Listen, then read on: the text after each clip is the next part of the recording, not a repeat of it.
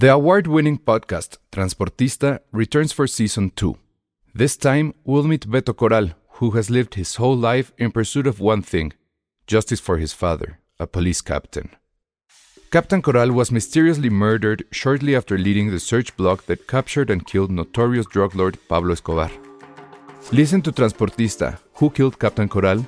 Available on the iHeartRadio app, Apple Podcasts, or wherever you listen to your podcasts. I'm Sandra, and I'm just the professional your small business was looking for. But you didn't hire me because you didn't use LinkedIn jobs. LinkedIn has professionals you can't find anywhere else, including those who aren't actively looking for a new job but might be open to the perfect role, like me.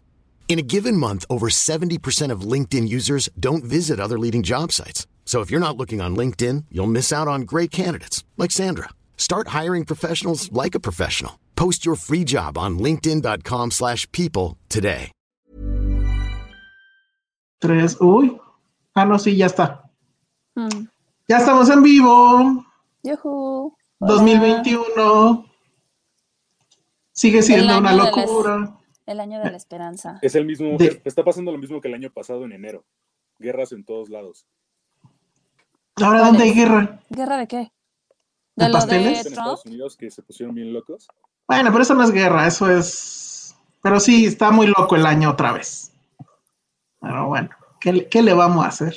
Pues con que esté un poquito menos loco que el anterior. Pues ya estamos, ya estamos curtidos. Alejandra Bermúdez, hola. Samuel Benítez, hola. Iván Chimal, también. No, se está escuchando ahí un regreso de alguien. Ya fui yo, perdón. Ah, ya, es que estás checando ahí, ok. Sí. ¿Ya mandaste la liga, Alan? Ok. Entonces, si, quieres, mándala y ya empezamos. Por cierto, bueno, esto tal vez no debería decirlo al aire, pero hasta el momento sigue siendo un misterio qué va a pasar con esto que grabemos, porque obviamente, pues la productora estrella, como saben, sigue mal. Eh, En fin, entonces, este, pero no me ha resuelto este Dani. Entonces, yo al rato lo checo con él. Pero bueno, en teoría sí debería de, de salir. Eh, ya, ya está. Solo En stream. esperar un poquito que venga más gente. Ajá. Ahí está ya. Itzel Coca pregunta por Penny. Ahorita hablamos sobre Penny. Giga Des, Armando Ruiz Rojas, David Lara. Va. Bueno, pues cuando quieras, Josué. Otro poquito, ok. Vamos a esperar tantito que entre más gente.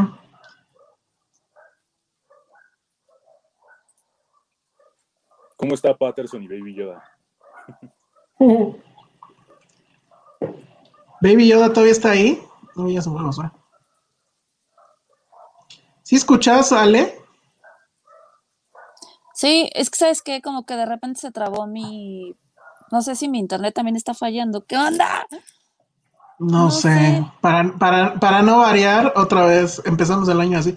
Pero te escuchas bien, ¿eh? Y video te ves perfecto. Sí, no sé, es que yo a ustedes de repente los veo que se congelan y está como reconectándose, entonces ese es el problema. Ah. Híjole, lo que acaba de decir Cintia Salmerón está increíble. A ver si Josué lo cacha. Porque creo que ese inicio está muy bueno. Sí,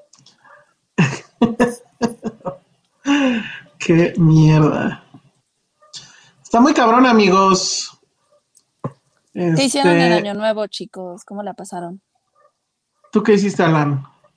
¿Qué dice Iván? Tengo problemas para ponerlos en la pantalla. O sea, ¿en dónde? ¿En, el, en, tu, ¿En tu tele, Iván?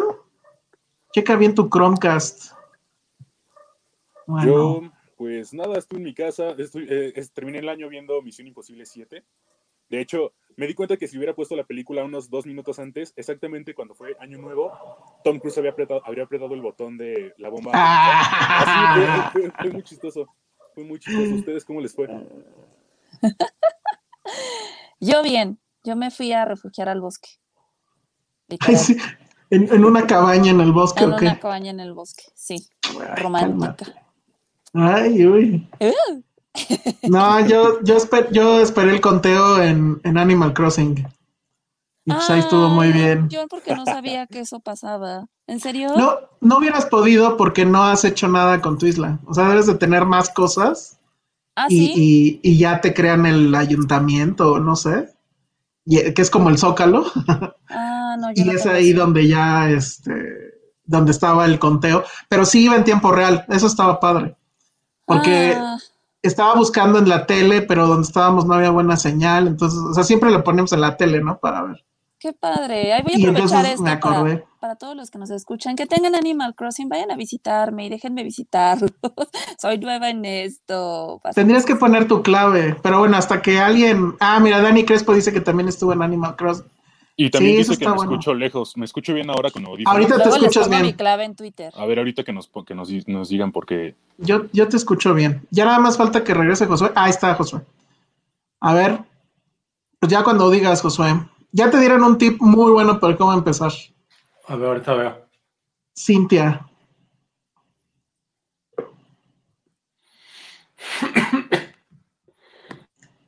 Sí, pongo mi clave en, en Twitter, amigos. Qué emoción. Estoy muy emocionada. Porque cuando visité a Pati Antier, no manches, Sí. qué divertido. Está súper bonito. Está súper ñoño, en fin. Ah, ¿sabes qué? Espera, déjame, le doy mute aquí. Este. Híjole, a ver, espérenme tantito. A ver, me voy a, me voy a tener que salir tantito de la cámara. Aguántenme tantito y Sí, ahorita ya empezamos. Bueno, mientras hagamos tiempo. Que hagamos tiempo, Alan. ¿Cómo te fue con, Cuéntate cómo un vas con tus, cómo vas con tus propósitos de año nuevo? Pues es que no hice. haces Ah, propósitos? bueno, sí. Pues, uh, pues es que más que propósitos hago deseos. Y pues hasta ahorita ninguno se ha cumplido. Y de propósitos, pues supongo, no, la neta que voy mal. Siempre cada año digo, voy a ser más fit y voy a bajar de peso y hacer mucho ejercicio. No, he seguido tragando como cerdo todos estos días, porque ya sabes como aplican la de, ah, ya, para que se acabe, para que se acabe. Y mamá es así como de, este, mira, hija, te traje esto, porque pues ya para que se acabe. Entonces, y así, no, no, ya. Pero bueno, eh, sí, ¿tú qué tal? Pues yo, digo, me propuse como propósitos cinéfilos. O sea, el, el principal era como eh, dejar de aplazar películas, porque siempre es como de que quiero ver una película importante, pero me digo como, no, pues la voy a ver más, más cuando, cuando tenga como más tiempo para pensarla y lo que sea. Y así ya nunca termino viendo nada. Y, y pues sí, es lo mismo de hacer ejercicio, comer mejor y todo eso, pero, pero sí, como que el, el propósito ahorita real es el de dejar de aplazar películas. Ay, pues qué ñoños, ¿eh? Este, vamos a empezar nosotros tres y ahorita, y ahorita se une este Josué. Entonces, pues creo que sí voy a usar esa. Va. Hola, ¿cómo están? Bienvenidos a Filmsteria, el único podcast de cine que les da la bienvenida en esta segunda temporada, pero de pandemia. Otra vez estamos encerrados en nuestras casas, otra vez los cines están cerrados, no podemos hacer nada a menos de que se vayan ustedes a Cipolite. ¿Alguien se fue a Cipolite? No, ¿De pero aquí? me hubiera ¿No? encantado. Hijo, qué oso. Si te hubieras encontrado a Gatel, ¿qué hubieras hecho? ¿Quién yo? Ajá. Ay, pues seguro tomarle fotitos de lejos, así. y ya. No, obviamente no me lo hubiera acercado. ¿Para qué? Si no, te contagia, yo creo, ¿no? Pues no sé. No, pero ya se vacunó él, ¿no? Más bien le preguntaría así seguro. oiga, no le, no se volvió zombie con la vacuna. Este, Ajá. No tiene una vacuna que le sobre por, le por salió ahí. un tercer pezón, yo habría dicho eso, exacto. Ajá. Y así de, preste, deme. Y ya. Todo mal, ¿no? Pero en fin. Tú, tú, Alan, ¿cómo estás? Porque, bueno, sí lo hiciste público, ¿verdad? Sí. Sí, A- Alan ya fue una víctima del coronavirus y sobrevivió. exactamente. Morí y reviví. Y Es- no se enfermen de COVID, está horrible. Cuídense y todo. Ah, pues, Ale también le dio. A mí también me ¿no? dio. Sí. Ay, pero eso no lo habíamos hecho público. Bueno, pues ya, Ah. tú también. Bueno, pues ya. Es que, es que sí es importante decir que a la gente le da de distinta forma. O sea, sí es bien distinto cómo te da a ti, lo que sientes tú, lo que siente otro. A mí, la neta, la neta es que cuando me dio, me dio súper leve. Y, y creo que literal estuve mal como cuatro días nada más. Que tuve fiebre y así de me muero. Pero de allá en fuera fue como súper tranquilo. Pero hay gente, estaba viendo que una, la prima de mi cuñada lleva tres meses y no se le quita. Tres de plan. meses. Ahí dice David Lara que acabas de salir del closet del COVID. Sí, ya salí del closet del COVID. Hola, David. Todo mal. Y, y bueno, Josué ahorita, ahorita estaba con nosotros, pero bueno, le eh, pues tuvo ahí un pequeño ataque de asma, entonces ahorita regresa. Su onda es el asma. Y Penny, Penny no va a poder estar con nosotros hoy. Eh, pues bueno, más al rato le, le mandamos otros saludos. Mándenle saludos. Eh, tiene ahí una situación en su casa. Todo, todo está Le bien, pero mandamos bueno. mucho amor a Penny. Le mandamos, le mandamos mucho, muchos abrazos a Penny. Y obviamente también le mandamos muchos abrazos y saludos a Vero, nuestra productora, que desgraciadamente, pues ustedes recordarán que al final de la temporada pasada, pues ella cayó desgraciadamente en el hospital. Sigue ahí, está estable, está bien, pero pues todavía se tiene que quedar algunos días para que le hagan más estudios, etcétera. No tiene COVID, no se preocupen por eso, pero sí está, sí está, este, pues algo enferma. Entonces, como pueden ver, 2020 nos está este, madreando feamente, pero aquí seguimos. Al rato ya se incorpora Josué. ¿Cuáles son sus este, expectativas del 2021? Híjole. O sea, así como tengo- va empezando de... No, bueno.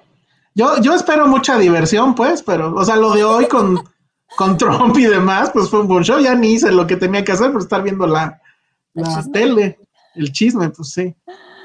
Pero no, yo no tengo, o sea, la verdad, la verdad, y hubo, creo, hubo un, un artículo ahí en el New York que creo que decía eso de,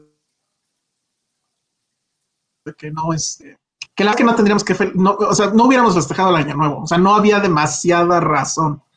O sea, esta idea de que ya se acabó y que íbamos a entrar a otra situación, nada. no. O sea, todo sigue igual. O sea, si acaso verlo como un redux, ¿no? O sea, otra vez. Pero no, la verdad es que no es tengo es ninguna. hasta deprimente así de madres, o sea, ya se acabó el año y seguimos igual. Sí está cabrón, la neta, sí está cabrón. Y ya ni ponerme loco porque, o sea, bueno, porque podríamos hablar de cómo el asunto de la vacuna está muy mal manejado, pero este no es el foro. ¿Tú tienes expectativas del, del Pues, año, Alan? pues sí me da curiosidad lo de la vacuna, sobre todo porque mi mamá trabaja en un hospital y a ella ya la vacunaron. ¿Quién? ¿En serio? Sí, la semana pasada. ¿Y no se volvió estoy- zombie? ese es el asunto. Estoy, estoy durmiendo como con un bate y un sartén por si de pronto pasa algo. Pero hasta ahora nada. todo Sí, bien. cierto. Qué mala onda. No, y aparte dice que le van a dar, que creo que en un mes le ponen un refuerzo de la vacuna, que ya es como la parte como chida y todo eso. Ahorita está como haciendo anticuerpos, pero sí me da curiosidad todo esto de qué onda con la vacuna y, y, y digo, ya sabemos que va a ser un, un desmadre con eh, todo, este, todo esto de la vacunación en México. Que sí, no, esto no es el podcast para hablar de eso, pero pues sí, es, es lo que me llama mucho la atención de este año, la verdad. ¿Cómo se va a resolver Sí. lo de la vacunación? Estamos, estamos haciendo tiempo por si no se han dado cuenta. Este, oigan, ¿y qué les trajeron los reyes? Las gracias por participar. Pues es que no te portaste bien en el año, Ale. No, o sea, la me verdad, porté increíble, ¿de qué Nada, hablas? Me nada porté que ver. increíble. nada que ver. ¿Cómo de que no? ¿Qué, es- qué me sabes? Todo te sé. A ver, Alan, ¿y tú? A mí me trajeron algunos libritos. Ay, a ver. Más ah. libros como de Navidad. Ah, ese es muy bueno. Sí, es muy bueno. Sí, ya le tengo Best movie year ever. Ujú. Ese Ya está les muy diré qué tal está. Como, como en nuestro intercambio que todos pidieron libros. ¿De ¿A ti qué te trajeron los Reyes, Elsa? Bola de ñoños. Ah, bueno, no, a mí sí me, en teoría me trajeron, pero desde Año Nuevo. eh, mi Animal Crossing. Ah, muy bien. Ya. Qué bonito. Sí. Este, no, a mí me trajeron otros cazafantasmas, pero no los, no los he abierto, están en una caja. Lástima. A lo mejor los guardo para el serie B del lunes que entra, Ándale. Que. Oye, se va a tratar eh, justamente de eso. ¿Cu- cu- ¿Cuál fue el peor regalo y el mejor que, regalo que les trajeron los Reyes Magos? Mm, pues justo, justo en mi Instagram, porque han de creer que yo, a Yo mis sí cuarenta y tantos años, tengo Instagram. Creo que ya la gente, bueno, no sé, me- no, no, no me checaron la edad al entrar a ese antro. Y entonces estoy en Instagram, búsquenme como el-salón-rojo. Y puse justamente mis cinco juguetes favoritos de, de que me trajeron los Reyes. Y, o sea, uno, no, ese no fue el primero. ¿Cuál, cuál puse del primero? Ah, el fabuloso Fred. El fabuloso Fred fue, para mí, sí fue así, wow. Porque además ese sí lo había pedido mucho y no me lo habían traído y finalmente llegó. Y sí lo disfruté muchísimo. No sé dónde estará. O sea, esas cosas estaban en casa de mi abuela y, y ya no existen, pero ojalá lo tuviera todavía porque seguramente sería yo muy feliz. Es una estupidez. O sea, ya que lo ves y luego ya que te metes a la carrera de ingeniería como yo y sabes qué son los, los secuenciadores, si dices, no mames, tanto que cobraban por esta madre. y- Haznos uno. Ajá, les podría hacer uno. Sí, yo quiero uno. Sí. Lo, lo complicado son las carcasas y los botones, pero toda la lógica es una estupidez. Increíble. Ese, fue el, el mejor. El peor, no creo haber tenido peor, ¿eh? O sea, creo que el más ñoño, y ese sí fue así de, ay, los reyes quieren que yo sea algo en esta vida. Me regalaron el kit de química, mi alegría. No mames, yo lo quería y mi mamá no me compraba nada de alegría porque a mí me trajeron el, el kit de belleza y me lo comí. no. Entonces desde ahí tenía prohibido todo de alegría porque me comían los viles y todo. Pero O sea, eres como Rafa. cabrón del así de la maestra, me comí el recitol. No. Sí, ya sé, por eso, Estás por eso véanme ahora. Pero siempre quise ese porque dije, no manches los experimentos. Y quería hacer así como bombas y cosas sanas de niños. Lo bonito de ese era que mi mamá sí se sentaba conmigo a hacer los experimentos. Pero pues estaban Mm. medio, Mm, no chido. sé. O sea, ¿Sabes un Si me trajeron, ahorita que me acuerdo algo químico, me trajeron una, un kit que se llamaba piedras mágicas. Literal, era una bolsa con piedras. Piedras, así tú veías como piedras de la calle. O sea, literal te trajeron piedras los Reyes Magos. Bien. No, pero estaba de huevos, así increíble, porque tenía un set como de joyería, o sea, como para que, como moldes. Entonces esas piedras las metías en una solución, no me acuerdo si las agitabas o la maquinita las lavaba, no sé qué, y te hacía joyas de colores azules. Órale, qué No, loco. búsquenlo en internet, se llama piedras mágicas.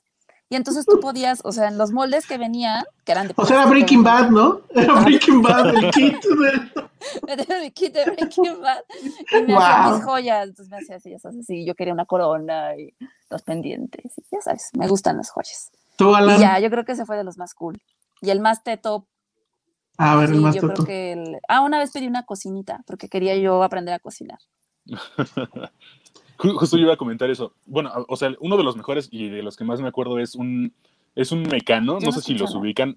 Sí, ¿Sí? ¿No sí, sí, sí. Sí, sí, sí. Yo te escucho. Ah. Ah, jale, ¿no? Es, eh, Bueno. Creo que no. No, Bueno, no, no es escucho. un, Creo más bien que se atrasó, no sé. tal vez.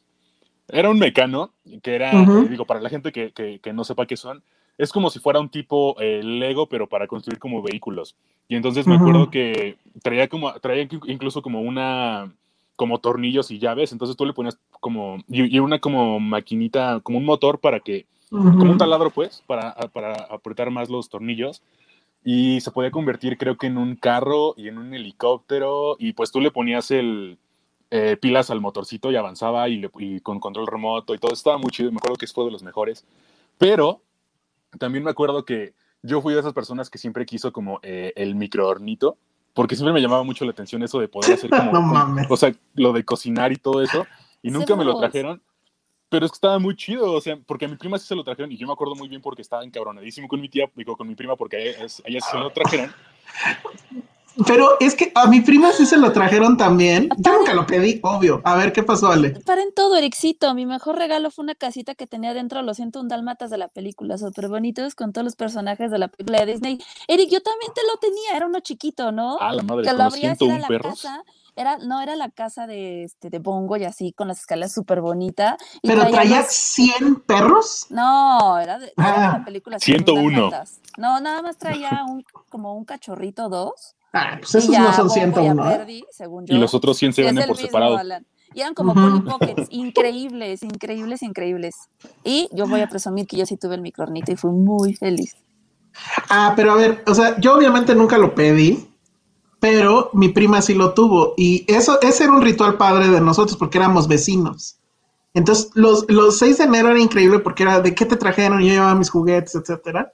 Entonces, este, ah, miren, ya está aquí Josué, que nos va a platicar de sus juguetes. Pero yo recuerdo que esos malditos pasteles del hornito pastelero sabían a foco de 40 watts. O sea, No sabían horrible. No lo sabía hacer, sabían muy ricos. Yo le Bueno, hacía a mi son- mamá y a mis amigos y eran muy, muy ricos.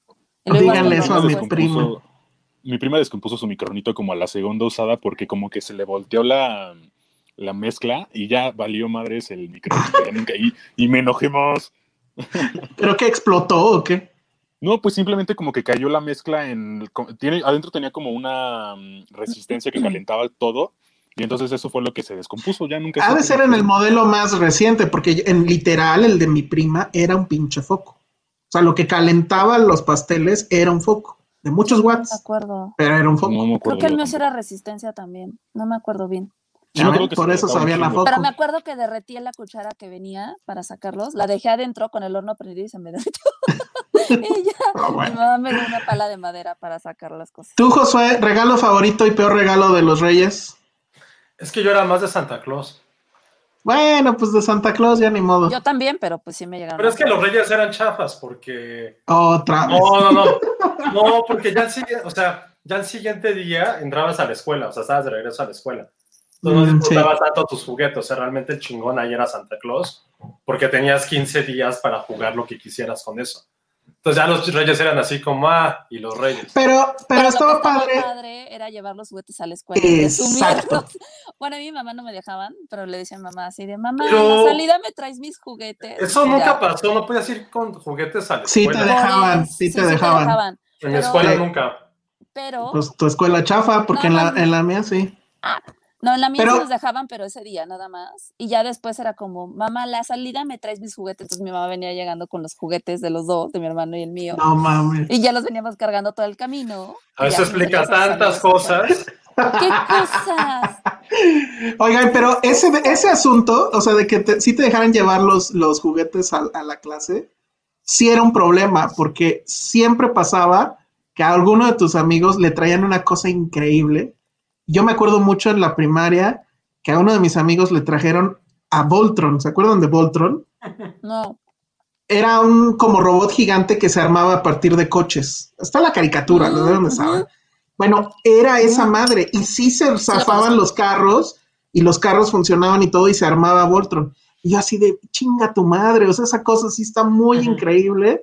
Y a mí me trajeron un yoyo, ¿no? O sea, bueno, obviamente no, pero, o sea, siempre había alguien que te ganaba y eso estaba horrible, horrible. Pero sí, sí te dejaban ir, Josué. Ya ves, tu infancia estuvo en un error. No, pero, es- pero no recuerdo nada de los reyes mucho. Sí. ¿eh? O sea, perdonan Ay, yo re- siempre- a mis reyes magos, pero no recuerdo ningún juguete padre. Para ver de Santa Claus, entonces, ¿cuál es? Eh, favorito de Santa Claus. Eh, mm, ¿Cuál habrá sido?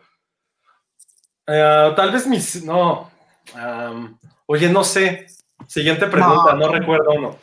Y uno malísimo, No, tampoco. pues así Bueno, el recuerdo, ya me acordé, sí recu- recuerdo. Recordé una vez que, que, que dije odio a los Reyes Magos porque no me trajeron nada de lo que pedí. Me acuerdo que así menté madres contra los Reyes Magos y mi mamá se enojó muchísimo. Pues sí, o sea, Sí, Pero eso ¿por no qué se se- hace. la ¿Pero por ofensa era casi enojó? directa. Pues para qué me trajo, me trajo pura porquería, la neta, perdón. O sea, o sea, yo primero que, porque aparte sí era así mucho, de Santa Claus te traía lo que quisieras y los Reyes eran tres regalos, obviamente, ¿no? Y ya, o sea, ya sé también por qué eran los Reyes Magos, eran como, porque siempre eran como un complemento de lo que traía Santa Claus. O sea, por ejemplo, si Santa Claus te trajo eh, un Super Nintendo, los Reyes te traían los juegos. Y era así como, ah, pues, como, es como el upgrade, es como, ah, ok, tienes la versión pagada, ya no estás con la de prueba. Entonces, por eso siempre, por eso siempre Santa Claus era el chingón, porque ese güey te traía así lo La neta sí. Y los reyes eran como... O sea, O te traían ropa los reyes, o sea, te traían juguete y alguna ropa. No, la ropa, no, ojo, A mí sí me aplicaron eso, o sea, de, por ejemplo, un, un juguete y algo de ropa y es como de, La o sea, lo que te gastaste en la ropa pudiste haberme lo la ropa siempre la traía Santa Claus, porque Sí, porque Santa Claus te traía la ropa bonita para estrenar el primero, el Nochebuena, con el Nochevieja. No, no, bueno, su lógica. no. Pero a ver, a mí en realidad nunca me trajeron la carta así de pe a pa. Y a mí, y, y a mí no me aplicaron eso de que nada más son tres regalos porque es uno por cada rey, ¿eh? Ahí sí, Sí. te vieron la cara, ahí sí te vieron la cara ¿Por tus qué? reyes A mí magos. también me hicieron. Son uno por cada uno. Ajá. No, nada, tienen dos brazos cada uno. Nada les impedía traer un juguete en cada brazo, chavos. Y van en elefantes, en camellos, en caballos. Exacto, traen espacio. O sea, técnicamente pueden cargar más que Santa Claus. O sea, son tres. No, porque el, el, el trineo de Santa es infinitamente enorme. O sea, ay, por favor. O sea, y un animal está más O sea, limitado. ustedes desde su privilegio de que les traían doble, pero Ah, a los bueno, que nada más nos traían ah, los reyes, Por eso, como no te traían pues nada. sí. Es que aparte, imagínate qué hueva tener tus regalos hasta el 6 de enero. Sí, cuando era entrabas- esperar demasiado. Cuando entrabas a la escuela, el 7 es como, ah, órale. Sí, lástima, pero así era. Santa estaba Claus, bien. Santa Claus, los reyes, lo siento. Ahora, a mí, insisto, nunca me trajeron la carta así, de, o sea, así de pe a pa. O sea, era, te traían una o dos cosas de la carta y ya lo que ellos querían. En mi caso, así era siempre.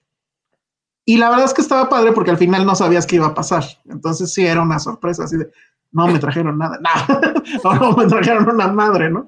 Pero sí, siempre estuvo padre. ¿Nunca te trajeron alguna advertencia así como de, No. ay, pues no te trajeron esto porque te portaste mal"? A mí sí, una vez, pinches reyes, y no fue Santa, por eso también como que me dejaron una carta así hecha a mano de, somos los reyes. Pues, ¿qué hiciste? No mames. Porque según los reyes, yo era muy contestona con mi mamá, y era muy traviesa, No. y le pegaba a mi hermano, y Ay, una según. vez recién nacido lo tiré de la cuna y lo escondí bajo su cama, o sea, nadie aguanta. Y sí, entonces me trajeron una carta así como compromiso, ya sabes, de oye, empiézate a portar bien, porque tus papás te quieren mucho. Y yo así de que esta estaba Sofía, porque aparte mi papá le escribió, o sea, le dije, pa, o sea, es tu letra, ¿no? Es tu letra. Y mi papá, no, o sea, que pésimo mintiendo, así de, no, no, no soy yo, no sé qué. Dije, pero, y mi hermano y yo así de, ya viste, es la letra de papá, porque aparte esa es la firma al final, con las estrellas y todo. Y me, hacía- me hicieron guardar esa carta y era de como léela cada que puedas, este, cada Oye. año léela y reflexiona sobre cómo te portas. Y yo, ay, Pero ahorita que, ahorita por ejemplo que pasé Navidad con mi sobrino, o sea, sí es muy fácil, es que no, no sé cómo plantearlo porque... eh, Nos ven niños. no, no, no, no, no, porque, o sea, Sí, yo, la también es- creo que pensé yo la mismo. la, la amenaza, la amenaza es, este, no te va a traer nada Santa Claus. Pero pues al final ya, lo- ya, ya están los juguetes, ¿no? Entonces es como... O sea, la amenaza es, no, no se cumple. Está muy cabrón eso. Porque solo se portan bien dos días y lo demás vale madre. A ver, ¿tú, tú, sí, ¿tú sí se los cumplirías, Josué? Hacia ¿Qué? tus hijos les dices, se siguen portando mal y no viene Santa Claus. Y aunque tengas los juguetes, bueno, que Santa Claus tenga los juguetes ya ahí, ¿no? No es que creo que sea... que una parte maligna de ti dice, oye, no, No, va a pasar, no. obvio me van a traer. No, es que está cabrón porque pues sí, como niño te, te vale madre. Sí, como niño te vale madre. El problema Sí. es que... No, es que estoy viendo esto. Ah, Di- Dice el profesor debate, a mi hija también le llegó su carbón de Santa o Reyes, no recuerdo. No, qué mal, qué mal, qué mal. Wow. Sí, ¿eh? Esos Reyes o Santa Claus, qué drásticos. Ahora, la otra cosa que está padre, bueno, en mi caso, ¿tú eres, ¿tú eres el mayor, Josué? ¿No? Ah, es que entonces habría que preguntárselo a tu hermano. ¿Qué? Porque ya cuando eres el mayor, tú ayudas a Santa o a los Reyes. Sí, mi hermana, mi, hermana, mi hermana siempre me ayudaba mucho. O sea, es que mi hermana realmente fue como mi mamá en muchas cosas. Entonces era la que me decía siempre. O sea, recuerdo que era de solo tres regalos y era como muy, muy así, muy tajante, ¿no? Con eso. Y, este, y era la que generalmente yo creo que le ayudaba a mi mamá a conseguir los regalos. Siempre, siempre, siempre. Estoy segurísimo que era ella. Oye, mira, aquí está David Lara diciendo, mi papá nos escribía cartas de los reyes, pero utilizaba la otra mano para escribirlas. Además compraba una pluma de color raro y la tiraba en su trabajo para que no nos diéramos cuenta. Eh, eso es ser profesional. Sí, tu papá se vio bien chavo. Se ve bien chavo. Sí, la verdad. Ajá, atenta. Ajá. Sí. Faltó que pusiera ta, ta, ta, atentamente, niñita. Exacto. Oigan, pues nada más les quiero recordar que ustedes, ustedes que nos están escuchando y viendo, pueden ser los Reyes Magos de este programa, entrándole al super chat, inauguren el 2021 con una buena noticia, metiéndole ahí al super chat. Y bueno, pues eso fue nuestro intro de qué pasó con los Reyes. No, total que no te acordaste cuál fue tu mejor regalo, Josué. Eh, no, es que sí me traían muchas cosas, Ah. sí me traían cosas padres. O sea, uno que recuerda así mucho, no, pero, pero sí me traían cosas chidas, la neta. Excepto ya Sí. después de que, después de que pasa algo, ya a partir de ese momento ya estaban bien chafas sus regalos, la neta. La neta, bien Sí, sí, sí. Como que ya les valió madre y fue como, ah, sí, el niño ya no es niño, ya tiene 10 años, 11 años ya. Y me traían así cosas medio pinches. Pero sí me llegaron, sí me siguieron trayendo como hasta los 14, 15. Ay, no. O sea, O sea, ya es tu mamá. no, o sea, de que ya sabía, o sea, por ejemplo, Bueno, que ya sabía. Sí, eso sí es cierto. que quería una sudadera, por decir algo, dije una tontería, una sudadera, y aparecía el 6 de enero, ¿no? Lo único que yo no entiendo, y que ahora es muy, que antes se me hace medio teto, y no entiendo es que, pero ¿por qué tienes que poner un zapato? Eso es lo único que no... Eh, no sé, no. yo tampoco. Yo Pero tenía yo sí mi ponía el en el zapato. arbolito. No, No, yo yo no sí. poner el zapato. Yo también, mi mamá nos obligaba a bolear nuestros zapatos, pero era así los dos, o No, sea, no, no ajá. no me puedo reír. se puede reír, José, y ya se desmayó mejor. Pero sí, mi mamá aprovechaba para, a ver, volen sus zapatos y, y sí, pues pájaros talco. Ajá, ¿Quién exacto. pone zapatos? No mames. Pues esa es la tradición, Josué. Pues ya sé que no te gusta Coco, pero así son las reglas. Porque eran los de la había, escuela para que al siguiente día ya estuvieran así limpiecitos. porque a diferencia de Santa, los reyes era así diferentes formas de comunicación. Era como que el- ellos ya tenían redes sociales. Entonces era, uno eran los zapatos, otro era el famoso globo. Ah, yo Ah, lo aventaba claro. por globito y una vez lloré porque se atoró en un cable y dije, no van a venir. Neta, fue el drama. También porque le volé su... Entonces le robé el globo a mi hermano y volé el suyo Y la y me otra, pegaron. y la otra era que si los ibas a ver en la Alameda, tenían ahí un buzón y dejabas ahí la carta. La- Entonces eran vida. tres formas. Claro, yo soy niño de los que todavía iban a la Creo que mi papá iba a la Alameda. Sí, pues sí. Sí lo puedo creer. Bueno, pues ahí está. A ver, no sé si hay eh, algún comentario digno de que pongamos acá. Oh, no, Silvia Lovera está peor, Josué. A nosotros nos ponían a limpiar la casa, bolear los zapatos, porque qué oso que los reyes vieran nuestro desastre. Limpiar la casa. Eso está increíble. Se lo hubiera aplicado a mi sobrino, que lo quiero mucho, pero que, hijo, qué castroso es, ¿eh? Es que está en, No. esa edad, está en esa edad castrosísima que puta. Yo manches. Ay, la peor edad. Oye, ¿y si supiste si le trajeron cosas de los cazafantasmas? Es que, bueno, voy a revelar eso. Nos enseñó su carta de, de- de su sobrino y son Ah, puras cosas de cazafantasmas. Estuvo increíble eso. ¿Pero sí le llevaron cosas? Pues es que eh, Santa, como no estaba en su casa, llegó a otra casa. Santa llegó. Ah, ya. No, le, Híjole. le- le trajeron otras cosas. Ah, no, estuvo cabrón porque le tocó cuat- cuatro, Santa Clauses. O sea, el, el que llegó aquí al departamento, el de casa de mi mamá, donde que pasó Navidad, el de casa de mi papá y el de su casa casa. Está cabrón. No, bueno. No Pues manches, eso- está pues increíble ser el, el único nieto. Pues por eso es así. Yo Si fui me hace mucho tiempo. Si me están escuchando, que se- luego de repente nos escuchan, por eso es así. Josué ya viene enojado, ¿no? Así con la educación de su sobrino. Ian es súper lindo. Es muy chistoso, no le gustan las verduras y llora. Ah, puta, el berrinche que hizo en la cena, no me acordaba. Güey, mi mamá hizo pavo que le quedó bastante chido. Güey, no quiso comer pavo, así, hizo berrinche así, lloró, pataleó, culero. Güey, tuve No. que. No, pero ahí te va. Tuve que, le dije a mi, a mi, creo que había llegado mi hermana, o no sé. Le dije, güey, ya desmenúzase la, la, la mierda, ¿no? Ya, está. le di, y entonces fingí que pedí pollo por Rappi. Que le, llegaba, le llegó un topercito de pollo que pedimos de Rappi. Entonces, entonces estaba feliz porque estaba comiendo pollo de Rappi y no el pavo. Que... Pero aparte la primera vez sí se me quedó viendo, me dijo, no, dijo, sabe mucho al pavo. Y le dije, no, no, pues es que el topper donde venía era de pavo. Y ya como que se la creyó y comienza ya todo el fin de semana, pero están cabrones. No sé cómo hace la gente con niños de 6, 7 años. Es puta. No, no, no. Sí, no. Puro ¿quién sabe, ingenio. quién sabe cómo le hace la gente para tener hijos, más bien? O sea, Oye, será- dice- está chido tener como un bebé cuando ya tiene como cuatro meses que ya están bonitos. Hasta, Ya lo los, hasta cuatro años. Y ya que regresen como a los 10 que ya son un poco independientes, ¿no? Y ya puedes platicar con ellos como de cosas chidas. No ahorita que es como, puta. Oye, dice Oscar Sánchez, entonces los Reyes Magos le dejaron un acta administrativa a Ale. Sí, sí me la dejaron y luego la perdí. Mi mamá me dijo, conserva la posteridad y por tanto, no bueno. Rosas está todavía peor.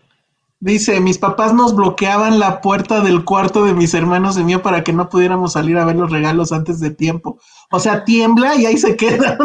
Cabrón, sí es cierto. Yo me levantaba a las 3 de la mañana a ver a Santa. Nah, ¿Y lo lograste alguna vez? No, sí, o sea, ah, no, de verlo no. Pero me paraba a esa hora para ver si ya estaban los regalos. Y, y si ya estaban a esa hora, nos poníamos a jugar. Pero se supone que Santa llega a esa hora, o sea, no tendrías por qué estar dormida. No, Santa llega a las 12, ¿no? No, No. llega Ah, como a las ya. 3, ¿no? A la hora del diablo. Pues, a la hora del Aquí, diablo. aquí- No me acuerdo que, que llegó cuando mi sobrino se subió a poner la pijama. De repente llegó Santa y nadie lo vio porque pues es mágico. Y nos reclamó sí. que por qué no lo vimos. Y todos así de, güey, pues, de- llegó en chinga, nadie lo vio, así putiza llegó.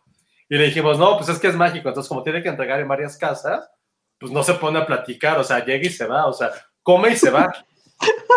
no se pone a platicar. Como Oye, que se, y como que se quedó así de, como que encontró lógica en eso. Dijo, ah, claro, pues está muy ocupado y nosotros, pues sí, se fue. pues sí, es en friega, es en friega. Pero, pero sí está cabrón tener como una Navidad con niños, es, cambia completamente, está muy cabrón. Sí, Oye, es muy, dice- muy cabrón. Dice, soy Julie Jordan, yo solo entrando porque decía Cobra Kai. Ya, ya sé, Julie, no te vayas, ahorita vamos a hablar de Cobra Kai. Luego Iván Chimal dice, está chido hacer los hijos. Lo malo es quedárselos. Pues sí, supongo que por ahí está. Pero bueno, pues ya vamos a hablar de lo que viene la gente aquí a este bonito podcast. Empezamos con Cobra Kai, ¿quieren? Tú Adelante. sí lo viste, ¿no, Josué? ¿Y qué te pareció? Bueno, también lo vio Alan, yo también lo vi. ¿Tú lo viste, este, Ale? ¿No? No, apenas iba a empezar a ver la primera y O- la verdad es que no he tenido Oigan, pero con spoilers o sin spoilers? Yo digo Ya, que sin spoilers. ya con spoilers, ¿no? Lleva una semana. Bueno, entonces, advertidos están. Vamos a hablar de Cobra Kai segunda temporada con spoilers. Y que, empiece Alan. A ver, vas, Alan. Bueno, po- vamos a retomar rápidamente lo que pasó al final de la segunda temporada. Pues recordaremos que todo mundo se agarró a golpes en, la, preparatoria y por ahí, eh, ¿cómo se llama el hijo de Johnny? Pues no sé, Eh, pero ese güey, el, el como latino. Sí, no, ah, no, no, no, no, no, el otro, el, el hijo de... Ah, el güerito.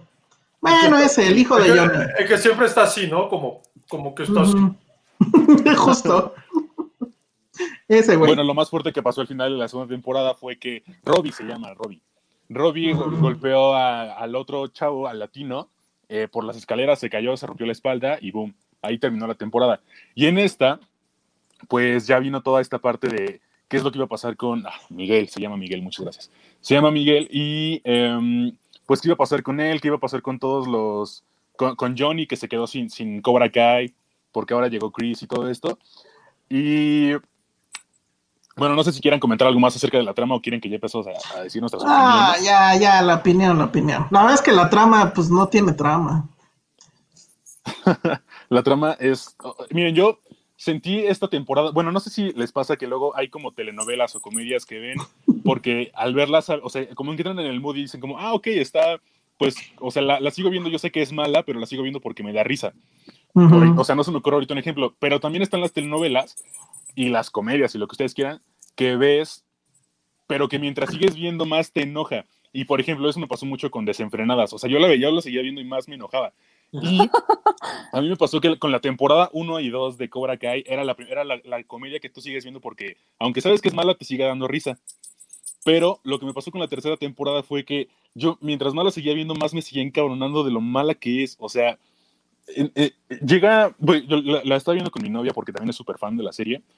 Pero llegó un momento en el que ya estábamos así como tan hartos de, de todo lo que estábamos viendo ahorita, más o menos entramos a eso, que llegó un momento en el que dijimos como de, ya, o sea, vamos a dejar de enojarnos y mejor hay que, hay que reírnos de lo malo que está esto, porque hay momentos en los, bueno, por ejemplo, a, al principio de la temporada hay una, hay una como persecución así como que es a alta velocidad, pero solo recorren dos calles para, eh, para atrapar a la camioneta y luego llegan a un, a un taller y de la nada se sacan una pelea así súper de la manga que no tienen, o sea, que no lleva a nada y solamente, o sea, solamente es como para demostrar que, ok, todavía pueden pelear estos güeyes.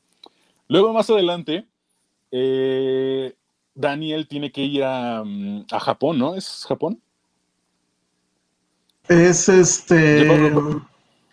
Ay, ahorita te digo, sí, pero es bueno. A, es a Japón. Well, no, pero es un lugar más específico, es a. Ay, no sé, no me acuerdo. Pero sí, Japón. Que es el, que es el, es el pueblito donde, donde, donde vivía Miyagi. Y donde o sea, primero llega, llega a Tokio. Okinawa. Es Okinawa. Okinawa. Uh -huh. Uh -huh que es donde pasó toda la segunda película. Que a nadie le importa la segunda ah, Exactamente, ese es mi punto. Bueno, ni la tres. Pues sí, ni la cuatro, porque acuérdate ni que hay cuatro. cuatro. Ni la cinco, ni la seis. bueno, pero el chiste es que llegan a este lugar y viene toda una luz de, de fanservice, pero de muy fanservice, porque en serio, a mí me gusta eh, Karate Kid, soy muy fan de Karate Kid, siempre lo fui, pero a nadie le importa la segunda y la tercera. O sea, en serio, a nadie le importa. Y la gente estaba súper animada porque, ay, sale el malo de la segunda, sale la chica de la segunda. Que qué guapa se puso, ¿eh? La, la, japonesita. ¿Te parece? Es que tengo una fijación ¿Sí? con las japonesas, perdón. Pues sí, creo que pues, o sea, dices de, y la niña, ¿no? También se puso bien guapa. Pero francamente, o sea, mucha gente me la intentó vender por ahí y sí dije, nada, nada más, nada que ver. Y luego hay otro, pero no sé si decir eso. Ya todo, a la, a la mierda. Pues ya estamos en spoilers, sí. Bueno, y después ya llega finalmente Elizabeth Shue. Es hasta ese momento que la serie se pone buena, es el octavo, ¿no? Pero a ver, antes de, de, de, de ir, bueno, sí, ok, pero bueno.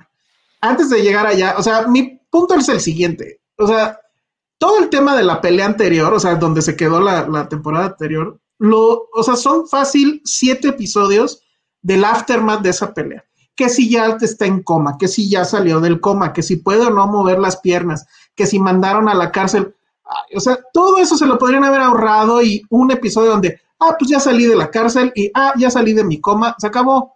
No nos interesa, o sea, no es la serie ya dejó de ser la serie de, de, de, Johnny y de Daniela Russo y de su rivalidad. Ya es una, o sea, sí le decíamos la telenovela de, de los karatecas, pero era broma, no era para que se lo tomara en serio la producción y volvieran efectivamente esto una telenovela. Está terriblemente aburrida los primeros siete episodios. Según yo, por ahí del ocho ya se pone interesante, que no bueno, interesante. Y pues son 10. O sea, justo cuando ya estaba yo agarrándole otra vez el saborcito de, ah, ok, se acaba. Y creo que sí, el punto más alto, pues es cuando regresa Elizabeth Shue y primero va con Johnny y luego por alguna extraña decisión de los guionistas, pues encuentran la forma de que se, también esté ahí Daniel y estén los tres o los cuatro, porque está la novia de, bueno, la esposa de Daniel. La esposa. Y creo que eso está, esa, esa secuencia, toda esa plática está bueno, porque yo sí me quedé así de, híjole, sí se va a quedar con ella, sí se va a quedar con ella, bien por Johnny, y bueno, luego pasa otra cosa ahí, ¿no? Pero esa parte estuvo bien. No sé tú cómo lo viste, Josué. Ah, es que ya es esta, es que no, no, no quiero decir, es esa comida que sabes que te va a hacer daño y te la vas a comer de todos modos porque ya está ahí. O sea, yo la disfruté en el sentido que no esperaba absolutamente nada de ella. Que cada vez que la veía algo, cada vez que pasaba una pelea estúpida, porque todas las peleas son estúpidas. Cada vez que había este triángulo o rombo o hexágono amoroso entre entre, el- entre Miguel, Sam, que Sam bien, eh, la otra que es como, como una... Espérame, es que Sorry. que, o sea, que hay esta, esta chica que no me acuerdo cómo se llama, Tori, que es como una Scarlett Johansson, meets Florence Pugh, eh, pero badass. Es que eso es como juntar como la cara, es como juntar ellas dos. Se parecen mucho, o sea, entre, una fusión entre Florence y Scarlett Johansson. Y luego que salía Robbie, y luego el güey este del Mohawk. Luego hay una pelea, hay una pelea en la casa de los Laruso que es absurda y estúpida completamente. Sí, Dios. O sea, cada, cada episodio era algo como, ¿cómo puede ser más estúpido que el anterior? Sí, ah, claro. Y luego que hace su nuevo, este, su nuevo dojo que se llama Comillo de Águila, que, hacen, que están ahí como, que están como en el Parque México entre mierdas, este, de perros. ajá. No, mira, ¿Cómo, cómo- cómo fue eso? Ya no me acuerdo cómo fue, Ale. Lo de alguien tiene que morir, ¿cómo lo contamos? No me acuerdo. Ay, este. Yo no me No, acuerdo, no. yo tampoco. No me acuerdo. Pero, Pero es que, con Pero está spoilers, ¿no? horrible, Sí, oye. Yo no lo he visto y pues mejor veo random. Es que, es que, ojo, no, no, no, no, no es que esté horrible, es que es, es que es absurda y estúpida. No está horrible porque al final de cuentas es entretenimiento del más vil, puro y estúpido y absurdo. Es como ver lucha libre gringa, pero con Ajá. un poquito de historia. O sea, que por sí la, la lucha libre, la lucha libre gringa tiene como sus personajes históricos y todo, bueno, sus historias. Aquí pasa lo mismo, que cada capítulo es una mezcla entre una muy mala comedia mexicana, una muy mala telenovela, como telenovela, adole- telenovela adolescente tipo, eh, ¿cuál o sea, como amigas y rivales, con un poquito de peleas, como pensemos alguna telenovela de peleas, maldita sea, no está Penny, pero recuerdo que había telenovelas donde había luchadores, ¿no? Entonces, Creo que cada- sí. cada cosa es tan absurda y Es que la tenías seguimos- que. Tenía, me la hubieran contado como lo de Manolo Caro, su serie. Ajá, pues esa es la de alguien tiene que Ajá, morir. Sí, alguien pero- tiene es que esa, morir. ¿no? Pues Pero fue ¿cómo lo contó? No me acuerdo cómo fue. actuada, La, la actuamos así. Ah, No, pues ya, se me fue. es que si lo hubieras visto tendría sentido porque también los diálogos y lo que hacen las dos Ay, chicas, no pude. No, no, no, no, no, no, no. O sea, Tori que es como que siempre quiere madrearse a una sola persona, la otra que no puede con su vida, el pinche latino que también siempre está sufriendo. O sea, es, es, es tonta y absurda y al mismo tiempo la disfrutas de ver porque sabes que no te va a dejar nada bueno más que muchísimas calorías. Es como comerse una mala pizza del Oxxo, que vas al Oxxo y compras de las que son como food y calientas y que dices. "Güey, pues ya la calenté, me la tengo que comer. Eso sonó muy mal. Eh, es eso. Es completamente Que es justo, que es justo lo que come Johnny Lawrence al inicio de la serie. ¿Te acuerdas que se va al Oxxo y pide una de esas pizzas? Ah, justo. Ah, sí. sí. así. O sea, sabes que saben ricas porque tienes hambre. Y es lo que pasó con esta serie. La estás viendo porque ya invertiste dos temporadas, porque es Karate Kid y porque la neta tenemos morbo de ver qué iba a pasar con esto. Y la neta, el último capítulo, a mí en lo particular, sí fue así como de, es lo que queríamos ver desde hace 36, casi 30. Ujú. Eso es lo que yo digo, que es lo, es lo de Elizabeth Shue, ¿no? Así acabó, ya no me acuerdo. No, en la Ah, escena final. la Y la pelea final. final, ¿verdad? No, ah, la escena la final, escena final. Ya, ya, ya, ya, ya. Híjole, no sé. A, Pero a mí a sí ver, me que gustó, a mí sí me gustó. Ah, perdón, perdón. Y faltó algo, faltó, y también tenía como escenas de pelotón, de. Era, es el apocalipsis now Ah, del sí. karate. Exacto. No mames, los, los flashbacks están increíbles. Porque aparte, desde, desde el primer flashback es como rebelde sin causa. Está caro toda la referencia, es como de rebelde sin causa. Pasó a Apocalipsis, a Apocalipsis ahora, ¿eh? O sea, el guionista sí, de que sabe de cine, le, le encantaron las referencias, ¿eh? Sí, eso estuvo rarísimo. Está buenísimo eso. Pero a ver, mi punto era, la primera, o sea, sí tenía este encanto de que la querías binguachar. O sea, sí querías, o sea, querías seguir viendo, viendo, viendo, y, y creo que toda la temporada lo logra. La segunda ya no tanto, y hay un momento donde dices, ay, esto ya es un desmadre, sobre todo en la pelea final, que es absolutamente absurda.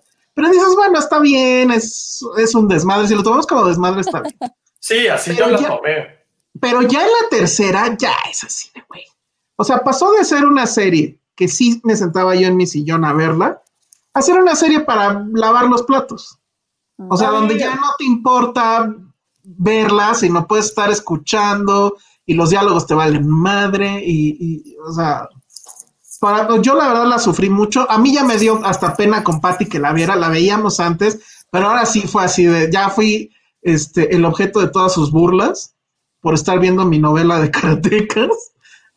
y que a ti te debe haber pasado algo así, ¿no, Alan? ¿Tu novia qué dijo? Dos cosas. Primero que nada, sí, lo de la pelea, totalmente sí. O sea, en la segunda temporada, la, pelea final de la escuela se siente como un poco más eh, ad hoc a lo que estamos viendo en la temporada, porque es cuando empieza la rivalidad entre los Cobra Kai que están siendo influidos por este Chris. Pero, en la, o sea, pero al final de la tercera temporada es como, güey, o sea, llegan como de la nada a la casa de los Laruso y se empiezan a madrear entre ellos, pero súper gratuito. Los otros güeyes están acá con, con Elizabeth Shue platicando y todo eso. Y es como de, güey, o sea, yo sentí que fue de muy mal gusto cómo, no, cómo introdujeron la pelea en la tercera temporada, porque no se sintió, no se sintió tan eh, natural como fue en la segunda, y eso sí fue como de, güey, ya, y, y, eso. Y la segunda cosa, que aquí está el comentario de Omar Robles, aquí, eso, eso, responde a tu pregunta, Elsa, fue lo que nos pasó, fue lo que me pasó a mí y a mi novia. Hay una parte en la que Tori va, va a marearse a, a, esta niña que se me olvidó el nombre. Sam. Este, a Sam, claro, gracias. Y entonces eh, Sam está como súper, súper asustada porque pues lo que le pasó en el brazo, ¿no? Pero entonces le digo, le, digo, o sea, hay como un silencio de tres, o sea, de un segundo y le digo a mi novia, falta que ahorita metan a Yoda. Y en eso empieza a sonar la voz de Daniel, así como, como si fuera Yoda precisamente, que le dice algo así como de, el miedo te va a paralizar, tú tienes que ser más fuerte que eso. Y dice como de, güey, no, bye. O sea, fue, como, fue como un poquito lo que pasa en el episodio 8 cuando Luke se encuentra con Yoda. Así, exacto, o sea, como súper, súper sacado de la manga y yo como de, no, vaya con esto. Ahí sí, nos quedamos, Y ahí fue el momento en el que dijimos como, ya no vamos a poner, no, nos vamos a enojar más, mejor hay que reírnos de las estupideces que estamos Justo, justo. Creo que ya llega un punto donde dices eso, ya mejor me río.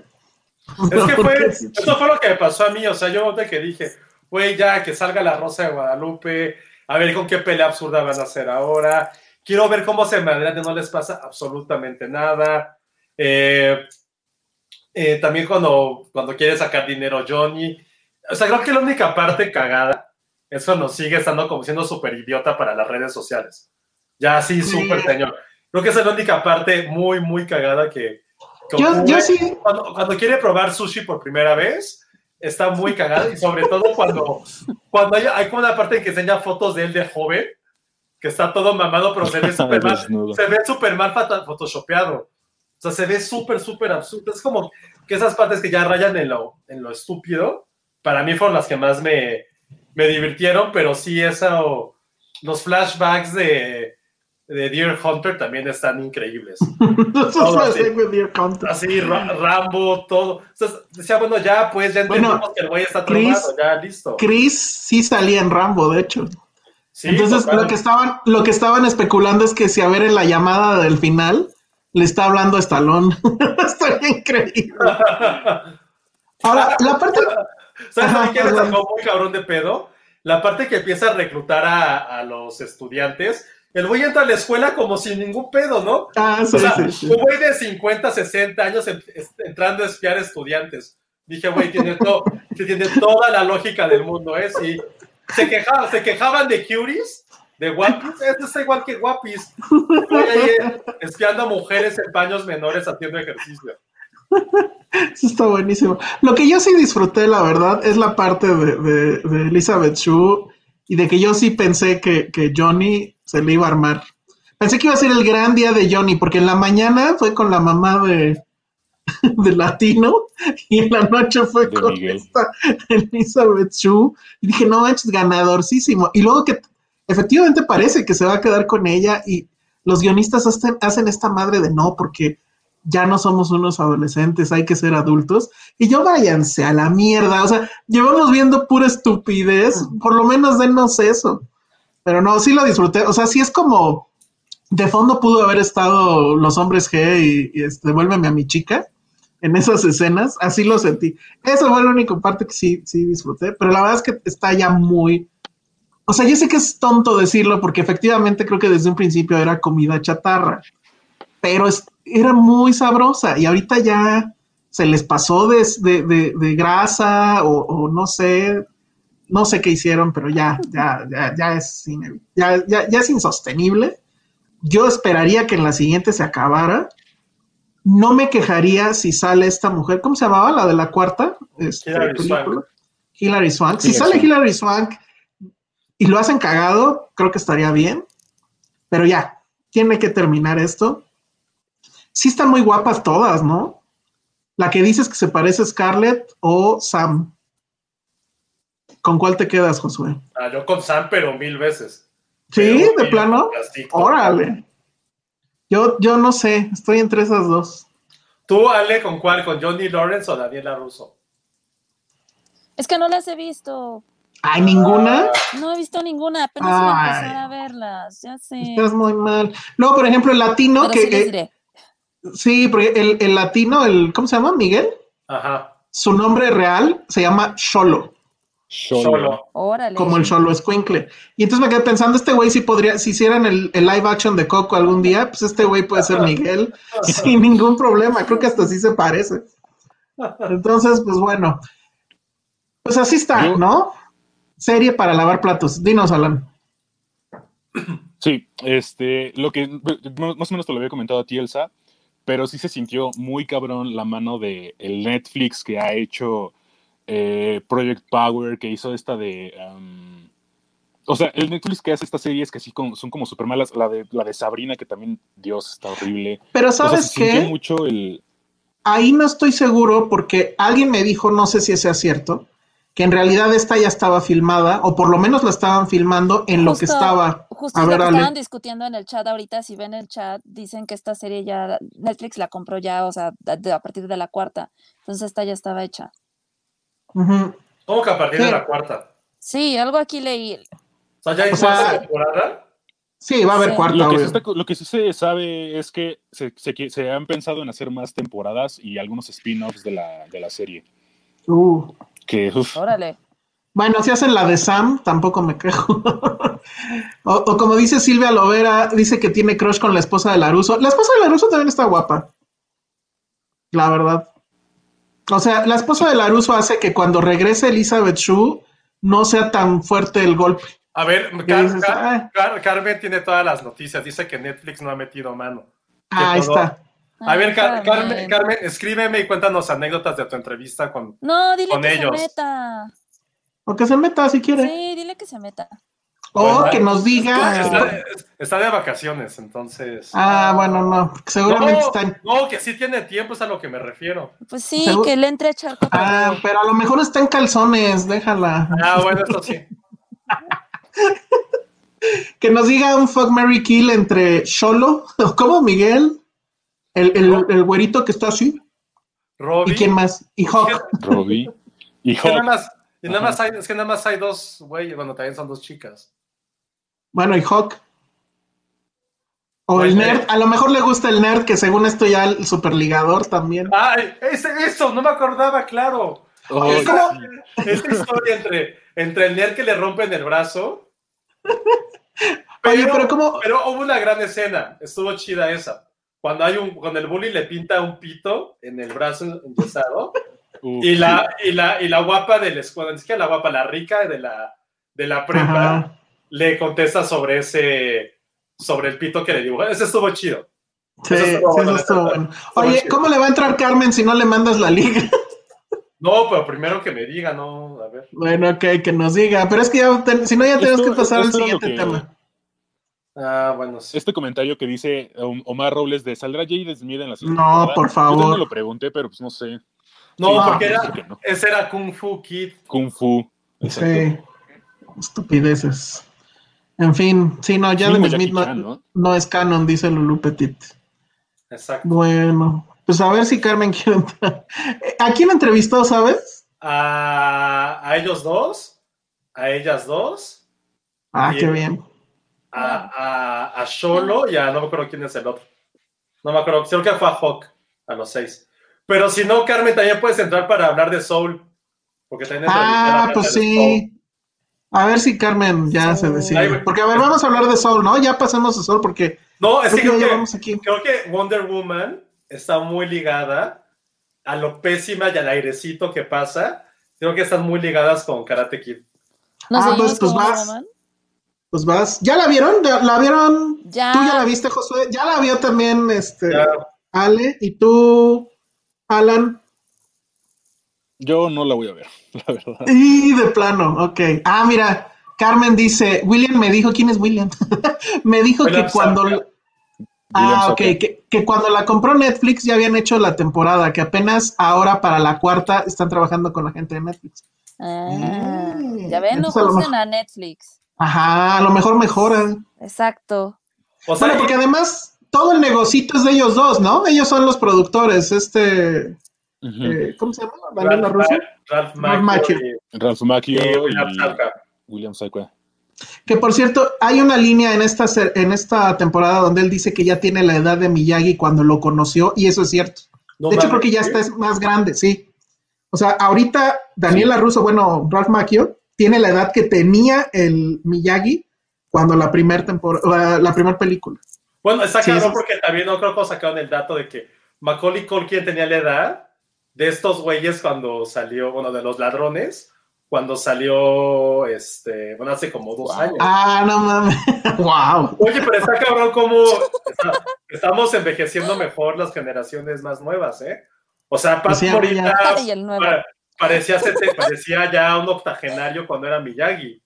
Sí, Y exacto. ahorita sí, sí. Macchio, pues no, no sé, Ale como no le aviso no nos quiso contestar a quién se daba, si a Ralph Macchio o a William Sapka, A ver, pero los voy a buscar en IMDb. no, sí tienes que, no, tienes que ver la serie, porque en foto no es lo mismo. Ok, bueno, la veré. O sea, créeme porque... verla en serio No, influye, yo más, influye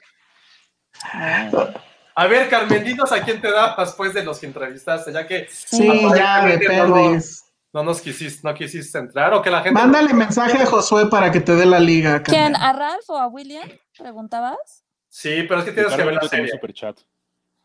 Bueno, entonces dejemos ya por ahí este Cobra Kai y si quieres, porque dices que nos vamos de mierda a otra mierda, a Wonder Woman. A Wonder Woman 1984. Que hoy se cumplió que- casi, casi, se hizo realidad un poco. Sí. ¿No vieron al güey que se metió al Capitolio y que traía casi como Animal Print también? Sí. Sí, sí, lo vi. Sí, lo vi. Pues a ver, van, van, van. Pues podríamos resumir la película como un capítulo de la casita del horror de los Simpson cuando Homero compra una mano de mono en Marruecos que le concede deseos.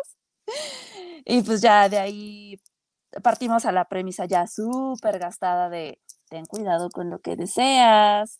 Y por lo tanto, pues todo el guion de la película se vuelve súper genérico y se va al diablo, que creo que es el principal er- error de la película, ¿no? No sé ustedes qué opinen.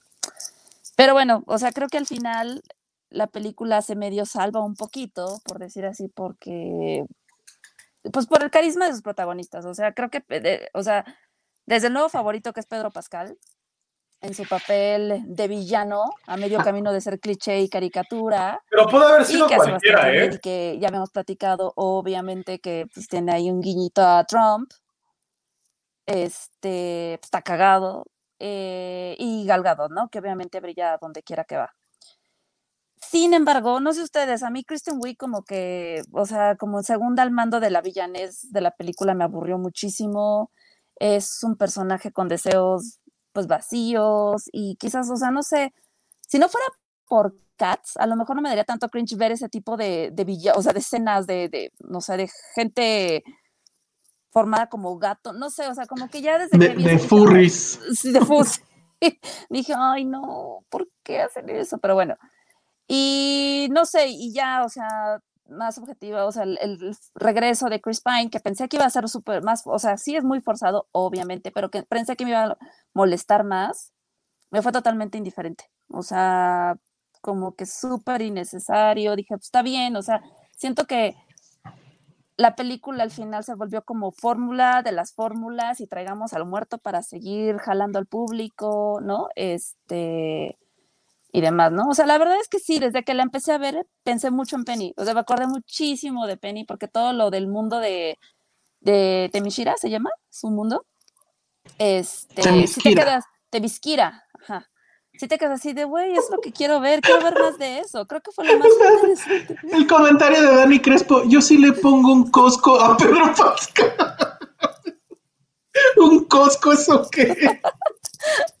Muy bien. Sí, no, qué cagado. No, este, o sea, sí, o sea, al final creo que no la odié tanto, pero sí se me hizo eterna, eterna. O sea, yo creo que tardé, la, la vi en dos días. Dura un chingo. No Yo la vi en dos días, también no pude. no pude. Tú, Josué, ¿qué más opinas? Es una película completamente olvidada, que, o sea, olvidable, perdón. Eh, creo que la primera película fue, tuvo creo que los mejores, quizás las mejores dos primeras horas de una película de superhéroes en un buen rato. O sea, creo que tener una gran protagonista, no me refiero a protagonista como personaje, sino también por eh, lo que representa Gal Gadot, creo que es de los... No, no, no sé, porque saben que no sé mucho de este tipo de, de cine, digo, conozco pues, pero, pero creo que no hay casting más perfecto para un personaje tan complicado como pudo haber sido Gal Gadot, ¿no? Entonces ella simplemente con ella sola puede estar en mute la película y viéndola, creo que justo hace que todo brille. Ahora, la trama de la película es completamente absurda. Eh, no entendí la primera parte en que están los, los Juegos Olímpicos de las Amazonas, no tiene ni un sentido, no tiene nada que ver. Sí tiene un sentido, porque es cuando aprende ella que se tiene que vivir con la verdad y eso Ah. es lo que le dice a Pedro Pascal, bueno, al personal villano, que se me olvidó su nombre, que le dice que tiene que ser honesto porque con la verdad no eres nada, bla. O sea, todo el speech que le dice al final tiene todo que ver con lo que aprendió en esa mini olimpiada.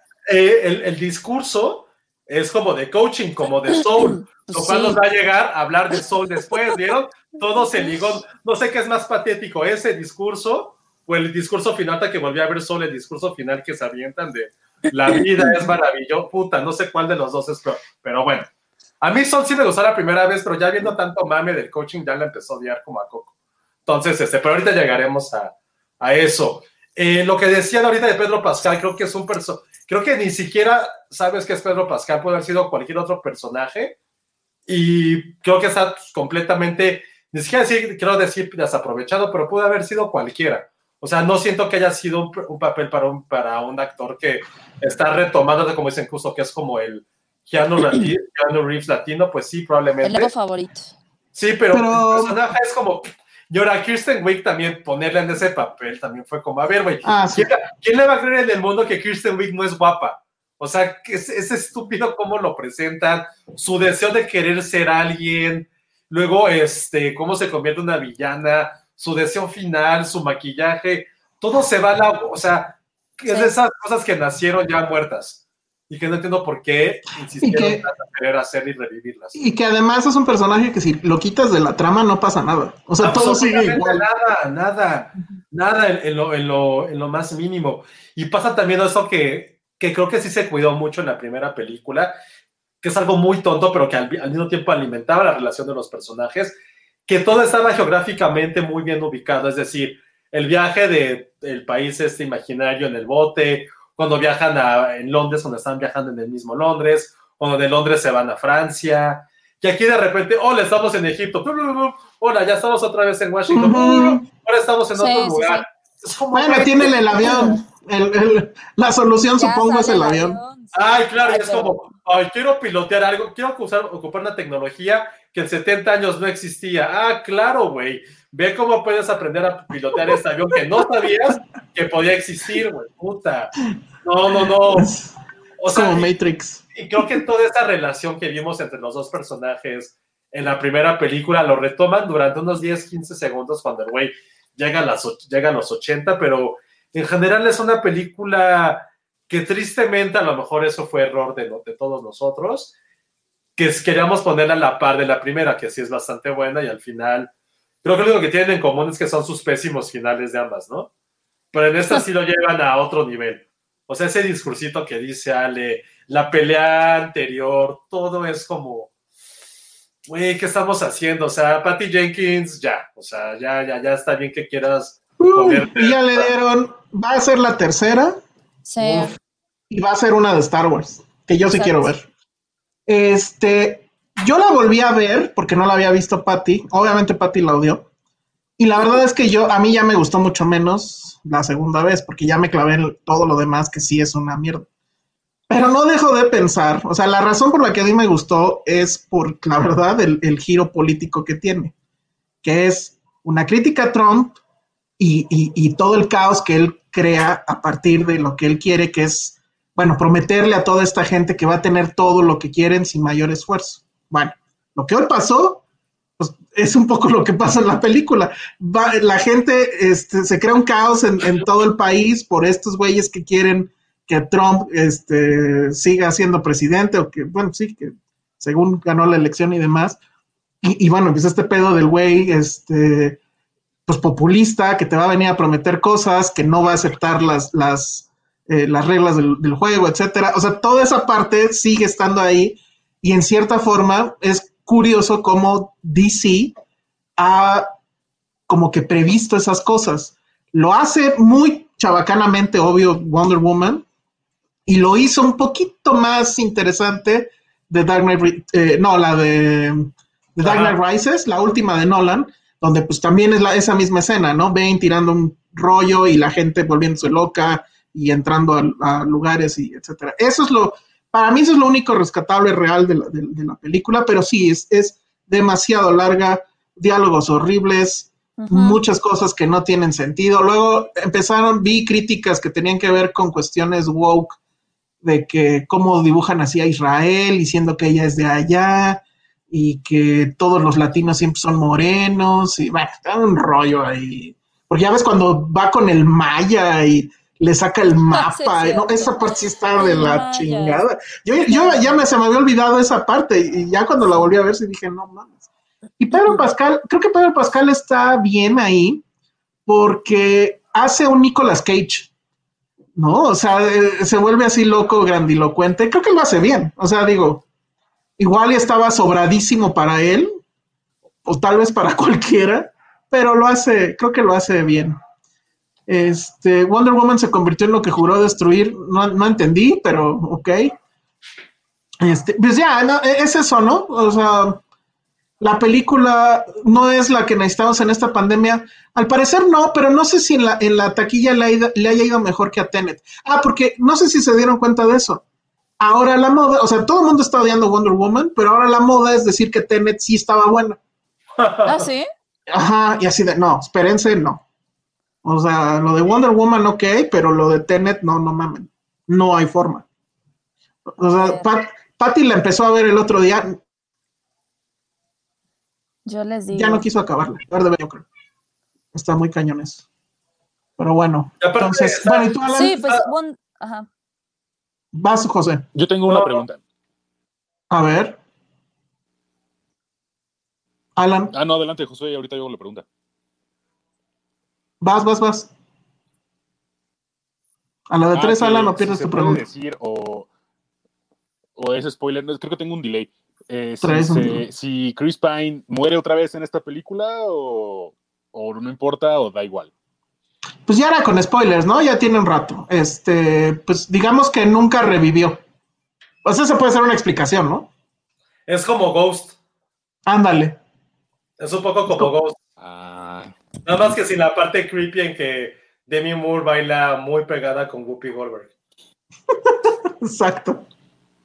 Ah, y la escena extra, que a nosotros no nos la pasaron en la función de prensa, Ah, es un asco, Ah, ¿eh? Sí, sí. está súper gacha. Oye, yo no sabía que Linda Carter era tan guapa. Nunca me tocó. Nunca la, nunca la vi. Ahorita que la vi dije wow, y después dije doble wow cuando la googleé. Sí, está Ajá. muy cabrona. Sí, ¿qué pedo? O sea, Sí, no pensé que pudiera haber mujer más guapa que Gal Gadot. Linda Carter creo que sí le gana por mucho, ¿eh? Lo siento. Sí, Sí. sí, sí le gana, sí le gana. Sí. De hecho, sí, sí le gana. A la misma edad, yo creo que sí, sí le. Oye, Le ¿y esa, esa serie de Linda Carter qué? ¿Qué tiene? O sea, ¿de qué iba? ¿Qué trataba? ¿Con qué fe? Pues lo mismo, Sí, nada más que estaba. y Ujú. le pedía ayuda a su mamá. y- ¿A su mamá? Ajá. Sí, o sea, cuando estaba en problemas. Ajá. Ah. Yo nunca vi, no, o sea, vi dos, tres capítulos, pero siempre era la misma fórmula. O sea, Strip Trevor se metía en un pedo, ella iba y los rescataba. Ella siempre acababa, como en esa época el cómic de Wonder Woman, siempre acababa este, maniatada, o sea, como en esta onda, ¿cómo se le llama esto de que te amarran? Este, no sé, Eh, pero casi como... No, tiene No, un tiene un nombre, ajá. Se me olvidó. Un, un asunto sexual, pues. Pero es que, o sea, no sé si vieron esa. No, No, Shibari. Creo que es así. Creo que Bondage, sí se llama. una cosa así. Ah, entre bondage y. Ajá. Pero lo que pasa es que no sé si recuerdan que había una película que hablaba justo de la historia de cómo crearon a Wonder Woman. Bueno, del, del que le escribió. sí, sí, sí, yo sí la vi. ¿Cómo se llamaba esa película? ¿Te acuerdas? Eh, Algo de Mrs. No sé, pero me acuerdo que nos la recomendó mucho en su momento este, nuestra Cris Vales. sí, estaba le- buena. Sí, esa se las recomiendo. Digo, no sé si está en algún streaming. Ahorita les busco bien cómo se llamaba, pero Tenía la este, palabra Wonder Woman en el título. No, Wonder algo, porque no podía, no, no estaba ligada a DC. A. Entonces, de hecho, no salía Professor Marston and ah, sí tienes razón, Professor Marston and the Wonder Woman. Ajá, en ¿ya inglés, en español no sé cómo se llamaba. Pero bueno, cuenta la historia de este psicólogo que es el que crea el personaje y cómo en el personaje mete como que todas sus obsesiones y una de ellas era justamente eso, Ah, amarrar. Ajá. Ujú. Entonces todo eso sí. Wonder Woman es la heroína más cabrona, ¿no? De todas. Mm, Sí. Sí. O sea, Bueno, Marvel- ¿de Marvel o de...? De todas, o sea, en general. Pues creo que es más, más poderosa Captain Marvel, ¿no? Ah, Pues, claro. Es incluso mucho más poderosa que Superman. Sí, pero ¿por qué? Pues, por lo que yo he leído, así es como... Yo súper entendería que son lo mismo. O ¿Sí? sea, Wonder Woman tiene tanto poder como Superman en teoría. Si no es que más, sé. porque ella no tiene kriptonita. Y, y la otra mujer. Pero ella no sí le, sí le caen los balazos. No, pero es que no entendiste. Estaba perdiendo el poder. Ah, Ah, claro, claro, sí es cierto. miren quién llegó. ¿Quién? A ver, ¿ya la pusiste, No, Josué? todavía no, hasta que acabemos de Wonder Woman. Bueno, ya. Ay, pues ya la puse Ah, yo. ya ponla. Hola, Carmen. Muy bien. A ver, entonces, Fuck Mary Kill entre Ralph Macchio. ¿Cómo se llama el otro? William Sapka. Yo uno de los morros. Y uno, y, y ¿a quién prefieres? ¿A, a Sholo o, al, o, o a Hawk? Híjole, pero creo que no te estamos escuchando nada, Ah, Carmen. no, ¿Ahí ya me escuchó? Sí, traes un delay tremendo, pero a ver, dinos entonces. Eh, ¿De cuál escojo de los niños? De todos. Ajá. Ah, para mí de los chavos, creo que el hijo de William Zapka, este Robbie. Y qué mal. ¿Cómo, cómo le hace Josué? Que siempre está así, como que hoy comí mucho limón hoy. Siempre está así. Y como que es súper chillón, ¿no? Todo el tiempo está llorando. Bueno, esta temporada ya no tanto porque le cortaron el cabello, pero en las temporadas pasadas Ah, creo que era el más guapito de todos. Y a ver, entre Daniel Russo y, y Johnny. Hola. Y el señor Miyagi. Eh, ay. Ay, no. Eh, no, creo que Johnny. Johnny es mi favorito. Sí, muy bien. Old school forever. Está muy bueno. Entonces, este, pues ya, dejemos ahí Wonder Woman. ¿Te gustó Wonder Woman? No, tú ni. Ah, ya la viste, ¿no? Yo creo. No, fuiste tú. Pero pues ya está en Disney Plus. Ah, no, que no es de Disney, es de HBO. No, Ah, ¿qué estás haciendo? es que como salió el mismo día que salió Soul, me quedé con esa idea. Pero bueno, entonces olvidemos eso y mejor hablemos de Soul, que es la película. ¿Cómo la definiste, Josué? ¿El, el coaching del año? No, ah, le había dicho. había dicho algo, pero no me acuerdo qué es, pero sí, la película del coaching. Que ahí sí está Monse que nos diga, pero puta. Este, recuerdo que, bueno, Car- Carmen la vio hace mucho tiempo. Bueno, para que no conozcan, Carmen está aquí con nosotros. Carmen Eh, es la editora de cine y chismes de dónde ir. Y ahora ella es la que está haciendo todas las entrevistas con famosos. Y este, bueno, y justo para la entrevista con Sol, pues vimos la película hace mucho, mucho, mucho. Y la primera vez que yo la vi, la verdad, sí, lo dije que cuando platicamos, me gustó como por muchos aspectos, ¿no? Esta parte de la vocación, de, de, insisto, de cómo vas creando tu personalidad y otras cosas. Pero ya después en la segunda vista, ya con todos los comentarios que hubo alrededor, sí fue así de, güey, ¿por, ¿por qué yo no me di cuenta que esta película tenía como otros tipos de matices? Algo que yo no había detectado la primera vez que la vi. Y que ya ahorita en esta revisitada dije, güey, sí es cierto. Sí está muy encaminada así de guía tu vida. Y ahorita hace rato que estaban platicando acerca de los objetivos de 2021, es como ese tipo de películas. Entonces, la verdad ya no la pude disfrutar tanto. Y luego lo que, lo que más pensé es que, por ejemplo, creo que algo que he tenido como que ha caracterizado a Pixar también es como la creación de estos grandes personajes, personajes icónicos, memorables. Y no sé si les pasó a ustedes o a lo mejor ya soy yo. Creo que ninguno de los dos protagonistas, la almita esta castrosa y el güey este yacero, creo que van a ser, los vamos a recordar en un buen tiempo, ¿eh?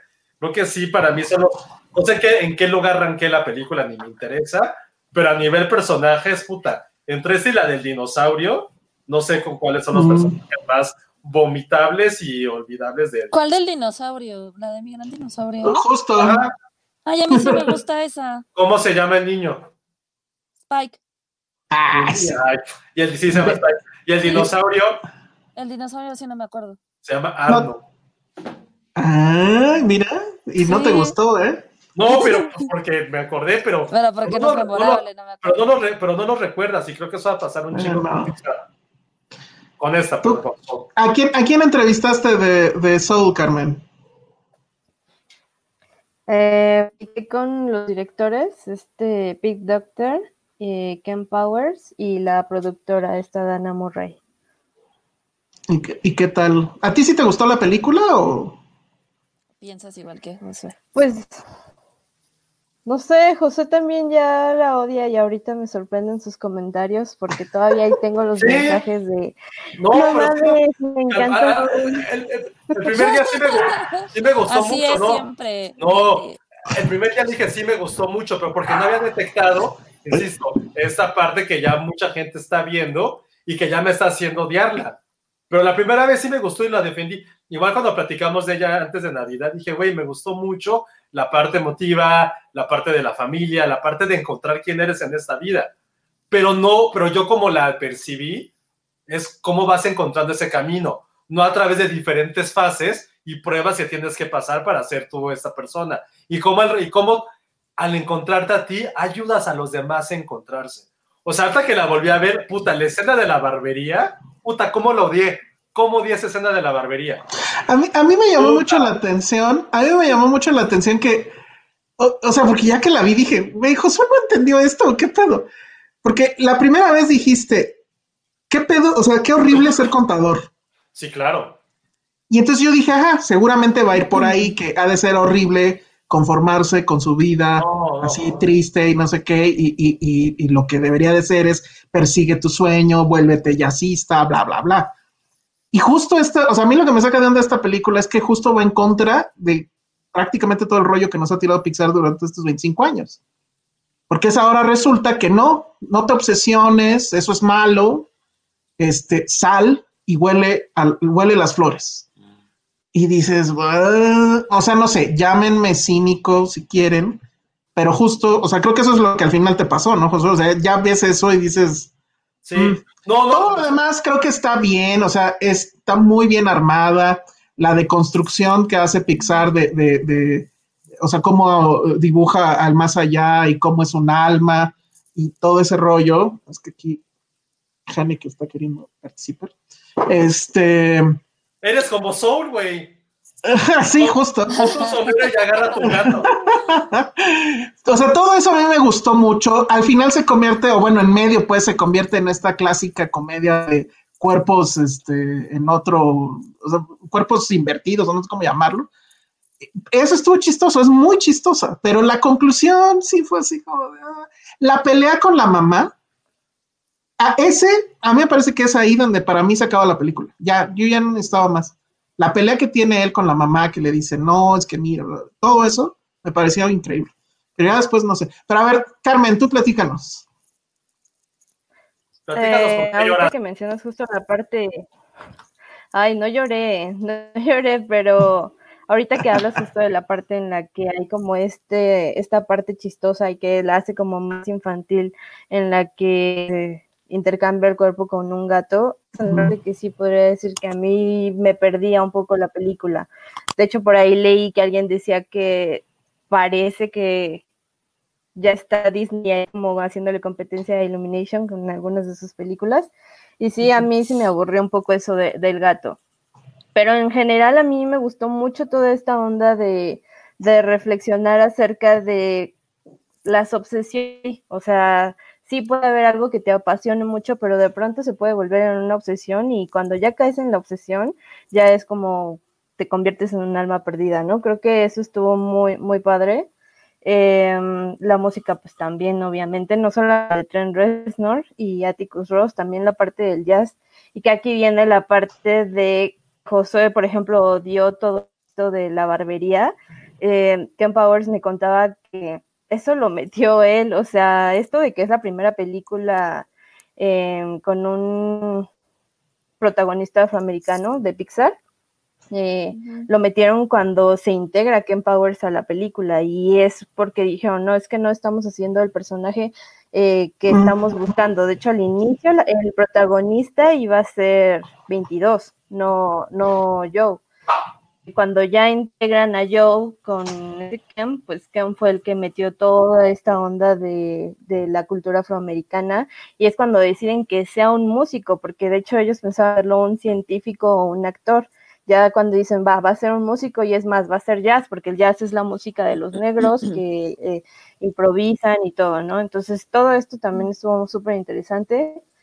Em, a mí en general sí me gustó, ya también la volví a ver y sí, toda esta onda ya al final como de, ay, ama la vida y vívela, como que de pronto sí, sí cansa, pero sí me, sí me, me gustó mucho. en general creo que también la otra película que entregó Pixar este año, la de Unidos también, esa sí, para que vean con eso sí lloré, este, pero más porque conectas con la película, ¿no? De pronto, pues sí, sí, uno también tiene el papá ausente y siente que creció más con, la figura paterna, pero de los, de los hermanos, pues también como que conectas. Por eso lo que le decía José, pues sí, Wolf Walkers también está muy bonita y te encanta y la animación y la historia y esta leyenda en la que está pero pues al final conectas más con una película que con la otra y esa es con la que te quedas.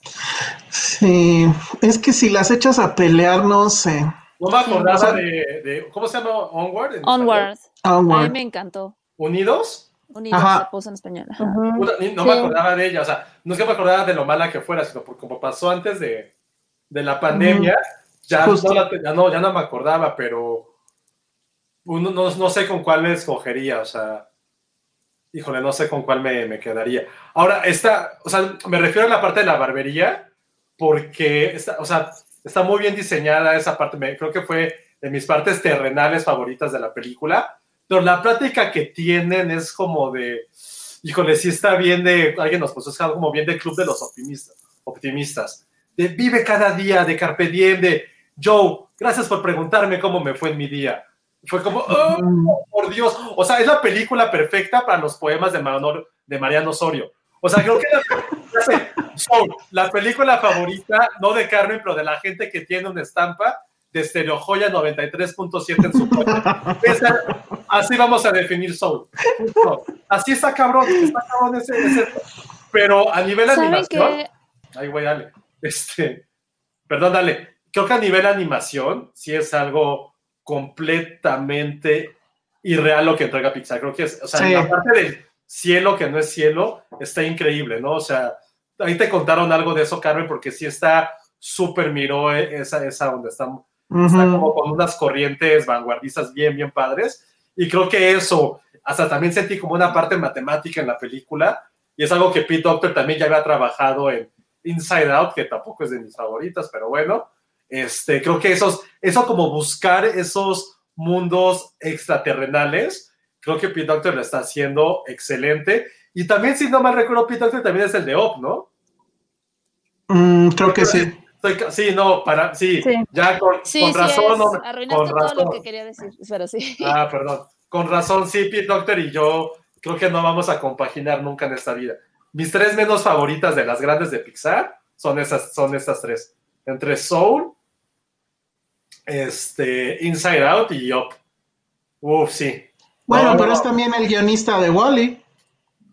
Pero no, pero ahí sí, por ejemplo, ahí sí es, fue An- Andrew Sampson. Ahí sí le estuvo muy, muy clavado. Ah, bueno, sí, Andrew Stanton estuvo más. Bueno, pero el guion es de. Pero no, no, la historia original sí es de Stanton. Y eso sí, voy a aplicar un, voy a aplicar un carmenzazo. Pero en la época en la que aún escribía me tocó entrevistarlo. A mí Sí. también. Y, sí- y sí contó cómo fue que la, que la fue creando todo. Entonces, Ujú. sí. Pero, pero a ver, ¿qué te arruiné, Ale? No, pues nada, o sea, justamente iba, o sea, quería tocar el punto del director que había hecho Inside Out y, o sea, que justo me hace como un poco, o sea, me hace clic que con toda esta onda de tratar de comprender, pues, las emociones conflictivas de la vida, etcétera, siento que con esta faltó ese como clic de película que, que disfrazas, o sea, que es una película muy madura que disfrazas como infantil, este, pero que al final resulta muy ingeniosa y entretenida y se hace familiar, como que siento que en esta película no, no hubo eso, no sé, o sea, digo, es como lo sentí yo, porque al final no sé cómo lo hayan recibido los niños, no, no convivo con ningún niño como para decir, ay, pues sí, vi que a mi sobrinito le gustara o algo, no sé, pero siento que sí le faltó como ese clic que, por ejemplo, Inside Out sí tenía, o sea, esta es- obviamente es mucho más oscura, ¿no? Eh, o sea, si empezamos con que a diferencia de la primera, eh, no estamos desenredando la mente de un adolescente, sino que pues estás explotando las frustraciones de un hombre de mediana edad que no ha logrado sus objetivos en la vida, ¿no? Es así de, fuck, pues creo que muchos a veces nos hemos sentido así en algún punto de la vida, ¿no? Y es ahí donde quizás haces una conexión con la historia. Sin embargo, siento que sus, sus personajes alrededor, como dices, Josué, jamás hicieron una conexión en mí. O sea, como que no hay personajes memorables. O sea, al final te vale El gatito. El te vale madre 22 y su dilema y su existencia. La contadora pues está cagada, pero me, o sea, X. O sea, creo que lo que le aplaudo a, a esta película es neta como, como Pixar. O sea, y tú, y tú dices, bueno, ¿qué, ¿cómo se va a superar Pixar en esta nueva entrega? Y es como, güey, o sea, está increíble la animación. Este, esta onda de ilustrar el otro mundo y, y contrast- o sea, y contrastarlo con las imágenes realistas de, de Manhattan, de, sí, porque sí es Nueva York, ¿no? Sí, no es, es Que Queen, está- se supone, ¿no? Ajá, que está increíble. Yo decía así de, güey, o sea, ve la animación, los árboles, el paisaje, o sea, estas tomas que hacen de este como de vuelo de Manhattan, es como, güey, parece, o sea, parece que es la, la ciudad de verdad. O sea, creo que es padrísimo que existan estudios como Pixar que se sigan arriesgando en, anima, en, animar este tipo de cosas y que se sigan innovando. Digo, al final no, ya habían aplicado esta onda un poquito a- este, de elementos abstractos con Inside Out, pero aquí lo o sea, toda la parte del cielo es increíble. Sin embargo, sí, o sea, yo no sentí ese clic. Ahora, a mí no me molestó el discurso, ¿eh? O sea, creo que para un año tan del carajo, para, o sea, como para, a lo mejor si quieres para los niños o algo así, quizás es una valoración un poco cursi, pero pues el mensaje de que son esas pequeñas cosas lo que hacen que la vida en la Tierra sea increíble, desde Pero- un viaje en metro hasta cómo cae la hoja de un árbol, que Es que es un poco cursi y poético, pues está padre. O sea, al final creo que el mensaje está bien, pero sí, Está padre, No. pero ¿no sintieron que justo para un momento de pandemia es como un gancho al hígado? O sea, la película te está diciendo sal, vive, y es justo lo que no podemos hacer. Entonces yo me quedé peor de frustrado porque dices, güey, no mames, esto está de la verga. O sea, pero a ver, quiero dejar a Carmen, ¿qué, qué más te dijeron?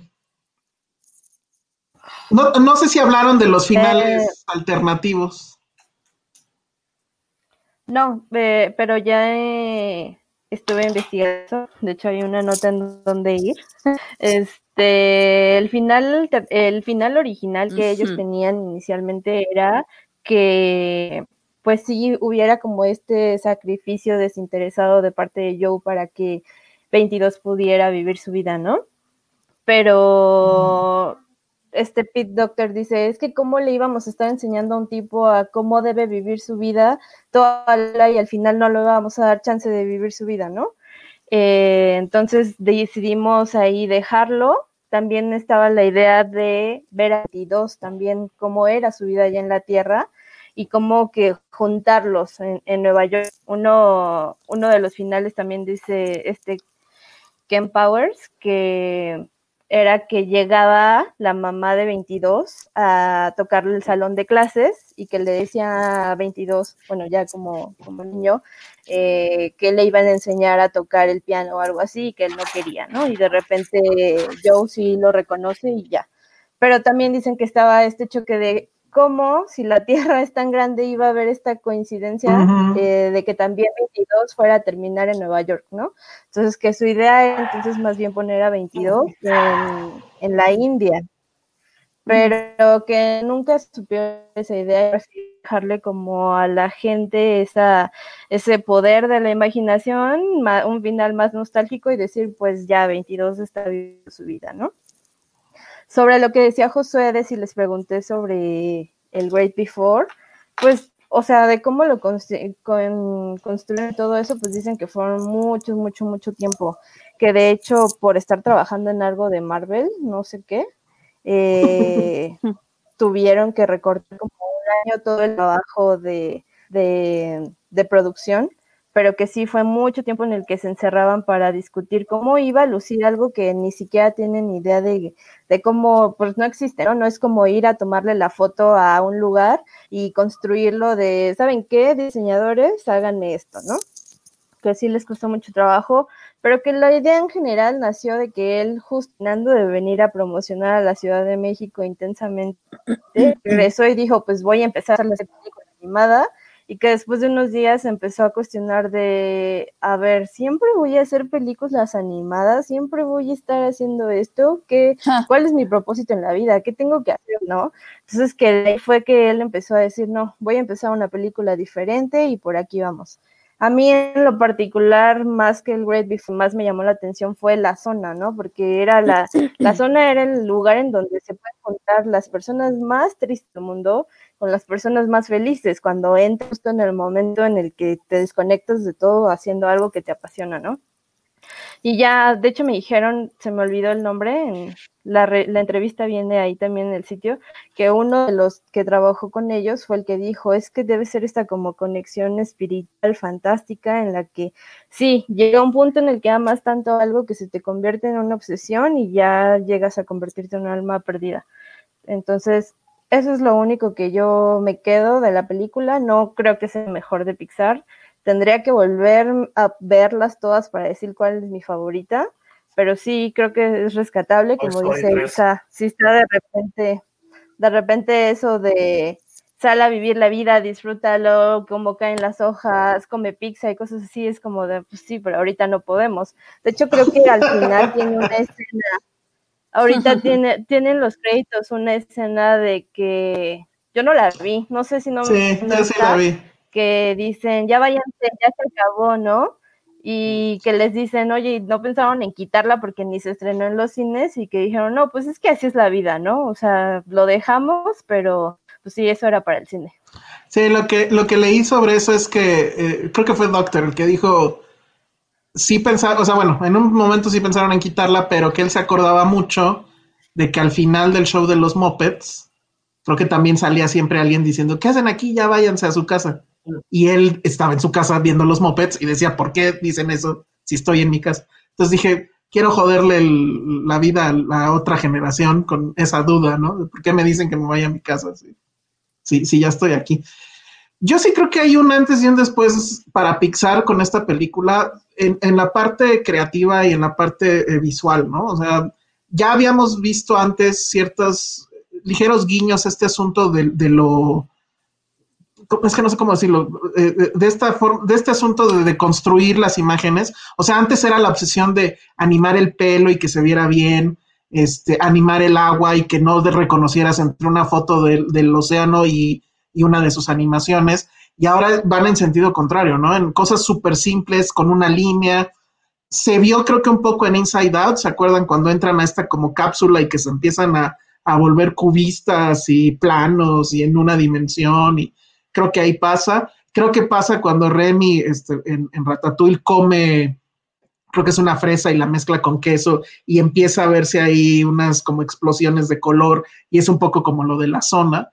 Esa parte creo que es o sea, es increíble y creo que esa ruta que está tomando ahora Pixar, digo, si se siguen por ahí, va a ser muy emocionante, pero sí creo que, bueno, insisto, creo que es un problema mío. Yo no congenié con el mensaje final. Hay mucha gente que le encantó por eso y lo respeto absolutamente. Qué bueno que, que pues lo tomaron como un mensaje motivador, uplifting y demás. Yo me quedé así un poco como, eh, pero eh, también me parece que, o sea, justo creo que es un antes y un después de esto porque probablemente entonces ya está rompiendo con lo que nos habían dicho antes, ¿no? Que era la rata que quiere ser alguien más y que incluso camina con dos patas, ¿no? Este, del superhéroe que no quiere quedarse de contador porque él sabe que puede hacer más y, entonces va. Porque digo, si, si, si hubieran, si esos personajes existieran en esta película, pues entonces tal vez el señor fantástico se debió quedar de contador y tal vez Remy nunca debió de haberse arriesgado a volverse chef y, bueno, no sé, o sea, esa parte es la que no, no me encanta. También tiene mucho Deus Ex Machina esta película, no es tan redonda como Inside Out, creo que Inside Out sí todo queda perfectamente claro y aquí sí hay mucho, dices, híjole, ¿cómo se sube al taxi y no lo paga? ¿Cómo se subieron al metro? O sea, sí hay muchas cosas ahí que a mí me sacaban, ¿no? Y, mucho Deus Ex Machina. Pero. Ahorita, perdón, pues está bien. Hace rato dijo Carmen que, que Doctor buscaba una película original. Siento yo que toma muchas premisas de Inside Out.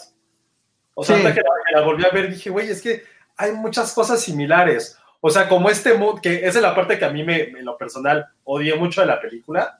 Es esta parte donde está el hippie, este asqueroso siendo como capitán de un barco, que es como la parte en la cual se muere Bing Bang, o cómo se llama, ¿cómo se llama? Bing, Bang. Bing Bang. Es esta parte que, güey, ahí te olvidan.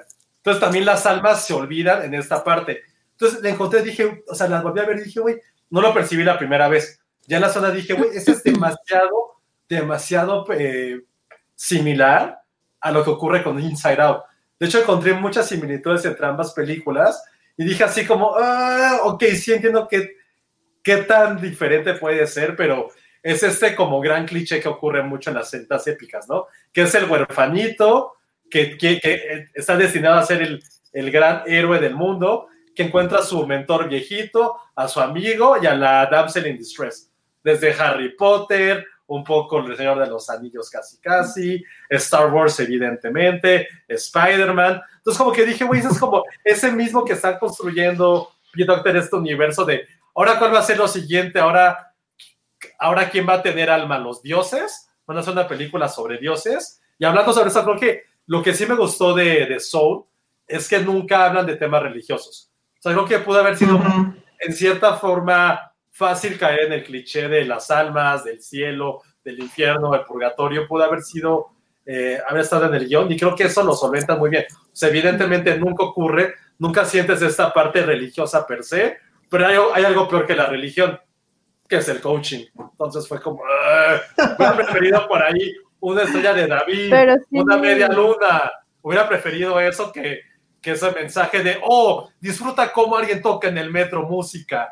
Y para algo que, que creo que, que, estuvo muy cruel de lo que dijiste, Carmen, creo que esto, tus comentarios van a herir muchísimo a, a Damien Chazelle, que dijiste que la música de jazz solo es como la, que es como la música de negros y que solo ellos lo pueden hacer. Creo que Demi Chazelle. No. Pero si es la música de los negros. Chazelle estaría de acuerdo. Ah, ay, como tiene chingo de protagonistas negros, Chazelle, ¿eh? bueno, pero pues, los tienen estampitas en, en, los muros de sus películas. ¿Qué ibas a decir, Carmen? Creo que ibas a decir Pero algo. sí consultaron a religiosos que ah, sí? es cierto que lo de la ah. religión estaba muy chido que no la metan, pero sí buscaron a un budista, eh, buscaron chamanes y como cuatro cristianos, algo así, pero sí, sí se, se documentaron con cosas de religión para como hacer ahí una mezcla de todos. Y yo creo que Pixar sí va a seguir por ese camino. Aunque a ti no te encante lo que hace Pic Doctor, pues ahorita Pic Doctor es director creativo de Pixar. Sí, es, es básicamente, ocupa el espacio que deja Lasseter, ¿no? sí. Pues sí. Pero bueno, hizo Monster Inc., entonces está chido. Ya con Monster Inc. le puedes perdonar casi todo. La neta. Ese, ese personaje del, del hippie, ese sí, men, o sea, es muy divertido, pero sí, a nivel guion sí dices, ay, este cuate no está cumpliendo las reglas que te pone la película, porque él puede entrar, salir y, o sea, nada más porque es hippie, o sea, esa Ay, parte Bueno, a mí me es que enojó. supuestamente Porque meditas. Ay, eh, un punto en el que de divinidad. y ni está, y ni está meditando, está con el letrero como Joker. Porque Yo hubiera sido- que, que cuando haces algo que te gusta o algo que amas, te puedes llegar a perder tanto. Yo que hubiera ido y lo hubiera pateado como en Joker. A toda la película lo hubieran dado, es cierto. Sí, tiene, tiene No, cosas no, buenas. a, a mí sí me gustó mucho lo de la música, me gustó el retrato de Nueva York. No sé, quiero volverla a ver, Sí. pero sí tiene, tiene ese rollo. Sí creo que es más redonda Inside Out. Y efectivamente, creo que el, el futuro de, de Pixar se llama Pete Doctor. Creo que está bien, o sea, creo que está bien que se arriesgue a hacer cosas francamente complicadas. O sea, Sí. antes la complicación era, bueno, ahora les voy a poner una película de unos peces y, y los voy a tener aquí. Eso, o sea, no van a perder mi atención. Y ahora te dice, ah, bueno, voy a hacer una película sobre el, qué pasa con el alma. O sea, cada vez lo están complicando más. Y eso la verdad es que está padre, creo. ¿no? Pero bueno, dice, dice Madame Tassuts que era porque fumaba peyote. pues, pues eso no se vio. Pero igual y lo tenía uno que suponer, ¿verdad? Supuesto, En fin, bueno, pues creo que ya nos tenemos que ir porque ahora sí ya duró un chorro el podcast, pero está bien porque es el primero del año. Muchas gracias a todos. Hace rato, perdón, se, me fue mencionar a una persona que le puso al superchat. Perdón, perdón, perdón, ya no pude recuperar el mensaje. Lo voy a anotar en la repetición para mencionarlo en la siguiente. Muchas gracias a todos los que estuvieron aquí comentando. Eh, anuncios relevantes. Ya entregamos la tele que eh, regalamos el año pasado de Tubi TV. Se la ganó nuestra eh, Google de, de nuestra La Wikipedia, perdón la Wikipedia de, de, de Filmsteria, Cintia. Entonces prometió que nos iba a mandar una foto, ahora sí dice peinada, y con la tele no nos la ha mandado, pero bueno, esperemos que suceda. Segundo y terceros lugares no los he contactado, pero hoy, bueno, más tardar mañana temprano ya los contacto para que también ver qué hacemos con sus regalos. Y bueno, eh, como les comentaba, bueno, antes de, entrar al aire técnicamente, pero sí lo pudieron escuchar las personas que nos siguen en YouTube, bueno, pues hay que mandarle, o le mandamos un abrazo y, pues sí, un abrazo a, a Vero, que desgraciadamente pues sigue hospitalizada, está bien, está estable, de hecho pues ha contestado algunos de los mensajes que le han mandado, y le mandamos un abrazo y esperemos que ya pronto pueda salir de ahí y estar mejor. También le mandamos un abrazo a Penny, eh, bueno, pues está pasando ahí por un, un tema delicado y, y, bueno, y por eso no pudo estar aquí con nosotros, pero bueno, le mandamos también un abrazo, mándenle, mándenle buena vibra. Y qué más, pues bueno, muchas gracias a Carmen, que sí se metió aquí con nosotros a la transmisión.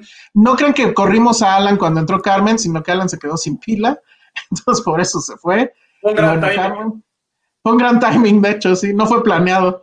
Pero muchas gracias a Carmen, que, que seguramente estaba en pijama, a lo mejor sí estaba en fue así, calzones, como a dijimos y, y- y se vistió y todo para estar con nosotros. Muchas gracias. Todo esto que estuvo ella platicándonos, en investigación. muy bien. Todo esto que ella nos estuvo platicándolo, chéquenlo en eh, Ahí dónde ir. los libros. Ah, muy bien.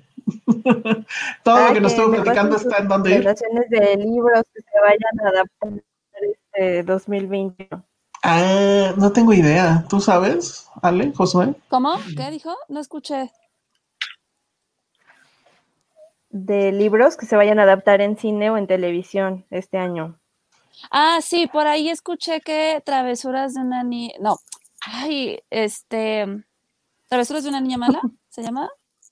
Ah, ¿El de Vargas Llosa? No. ajá, creo que ese se va a adaptar. Este. Y por ahí tenía yo una listita. Luego, luego te la paso, Carmen. ¿Y quién va a ser la niña mala? Ojalá no la hagan aquí en México. Bueno, No sé, pero ese libro me gusta mucho. sí, es bueno. Sí. Entonces ya saben, mándenle mensaje, mensajes a Carmen con Pues eso, muchas ese gracias. dato. Muy bien, y pues ya nos vamos. Este, Carmen, tus redes sociales. Eh, Digo, si quieres que te Instagram, saluden. Carmen G. Cuevas. eh, y Twitter, mcarmen-gc. Muy bien, Ale. Arroba Ale Kazagi. Muy bien, Josué. Eh, arroba Josué Corro y este lunes también empieza ya Serie B, otra vez la, Ah, exacto. la, la nueva temporada, los lunes, ya lo saben. Entonces ahí sintonícenlos. Sí, va a estar super nerd porque vamos a hablar de lo que coleccionamos. Y yo voy a sacar todo el arsenal de Ghostbusters, entonces estén pendientes. La cara de José. Este, oh, también chequen nuestros listados de fin de año que están todos en filmsteria.com, las eh, 10 mejores películas, eh, los artículos que más se leyeron en, en, este, en filmsteria.com. Si mal no recuerdo, el primer lugar es un artículo que escribió Josué, no voy a decir cuál para que vayan y lo chequen. También cuáles fueron los videos que más se vieron en nuestro canal de YouTube. Ese creo que sí está muy obvio cuáles fueron. Y bueno, el de las series, pues lo dejamos en el capítulo pasado, que para los que nos escuchan en Spotify, por temas creo que bastante obvios, ese capítulo no se pudo subir a Spotify. No sé si después a lo mejor se podrá hacer algo, pero si gustan checarlo, está en nuestro canal de YouTube. Suscríbanse a nuestro canal de YouTube, nos sirve mucho, denle manita arriba, ya saben, la famosa campana. No sabemos cuál es la obsesión de Google con las campanas, pero bueno, si tiene- tenemos muchas de esas, este, pues nos va mejor. Les agradecemos entonces que hayan estado con nosotros. Un saludo a todos, feliz año y ya váyanse a jugar con sus juguetes de los Reyes. Adiós. Bye. Bye. Gracias. Gracias, Carmen. Gracias, Carmen.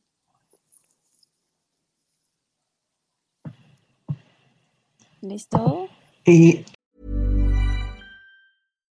If you're looking for plump lips that last, you need to know about Juvederm lip fillers. With Juvederm Volbella XC and Juvederm Ultra XC, your lip look, whether it's subtle or bold, can last up to one full year with optimal treatment and no additional maintenance. Find a licensed specialist and see if it's right for you at juvederm.com today. That's J U V E D E R M.com. Add fullness to lips in adults over 21 with Juvederm Volbella XC or Juvederm Ultra XC. Do not use if you have severe allergies or a history of severe allergic reactions, or if you're allergic to lidocaine or the proteins used in Juvederm. Tell your doctor if you have a history of scarring or taking medicines that decrease the body's immune response or that can prolong bleeding. Common side effects include injection site redness, swelling, pain, tenderness, firmness, lumps, bumps, bruising, discoloration, or itching. As with all fillers, there's a rare risk of unintentional injection into a blood vessel, which can cause vision abnormalities, blindness, stroke, temporary scabs, or scarring. For full important safety information, visit juvederm.com.